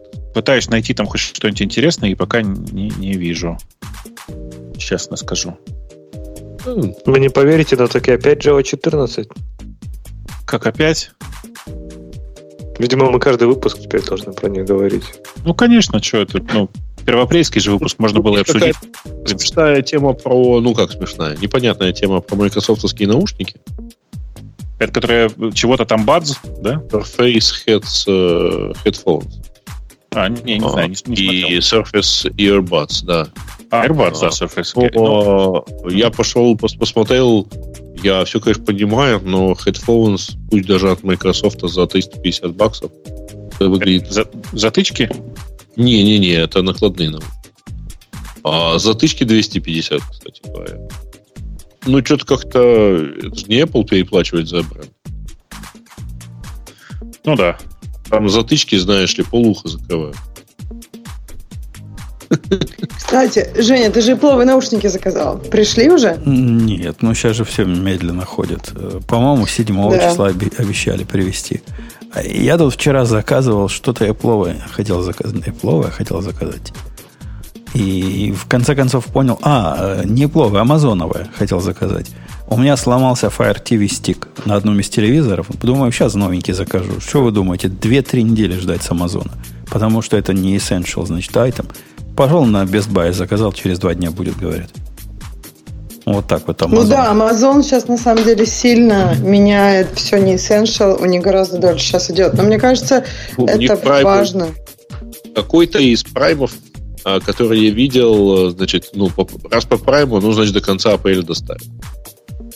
Ну, Да они, они там нет, дают... ну, у них не так прям. Просто то, что раньше было два дня, сейчас стало пять дней, например. И, соответственно, все остальное также экстраполируют. То есть два в два с половиной раза. Они дают даты хуже, чем на самом деле, когда по прайму заказываешь, а потом оказывается, что все не так плохо. Да, вот мне то же самое. То есть они дают дату, например, там, не знаю, неделю, что раньше было бы там пару дней. В итоге оно приходит, ну, дней за пять. То есть все равно оно не приходит так быстро, как раньше, но да, оно почему-то у них... Мне кажется, они перезакладываются в свои даты. То есть просто оно приходит. Раньше такого не было, чтобы оно могло прийти на день раньше, а сейчас приходит. Причем они как-то это, об этом узнают, у меня, по крайней мере, чуть ли не после того, как оно пришло. Ну, то есть у меня утром было, что все равно до- доставят завтра, а потом доставили просто там через, наверное, час.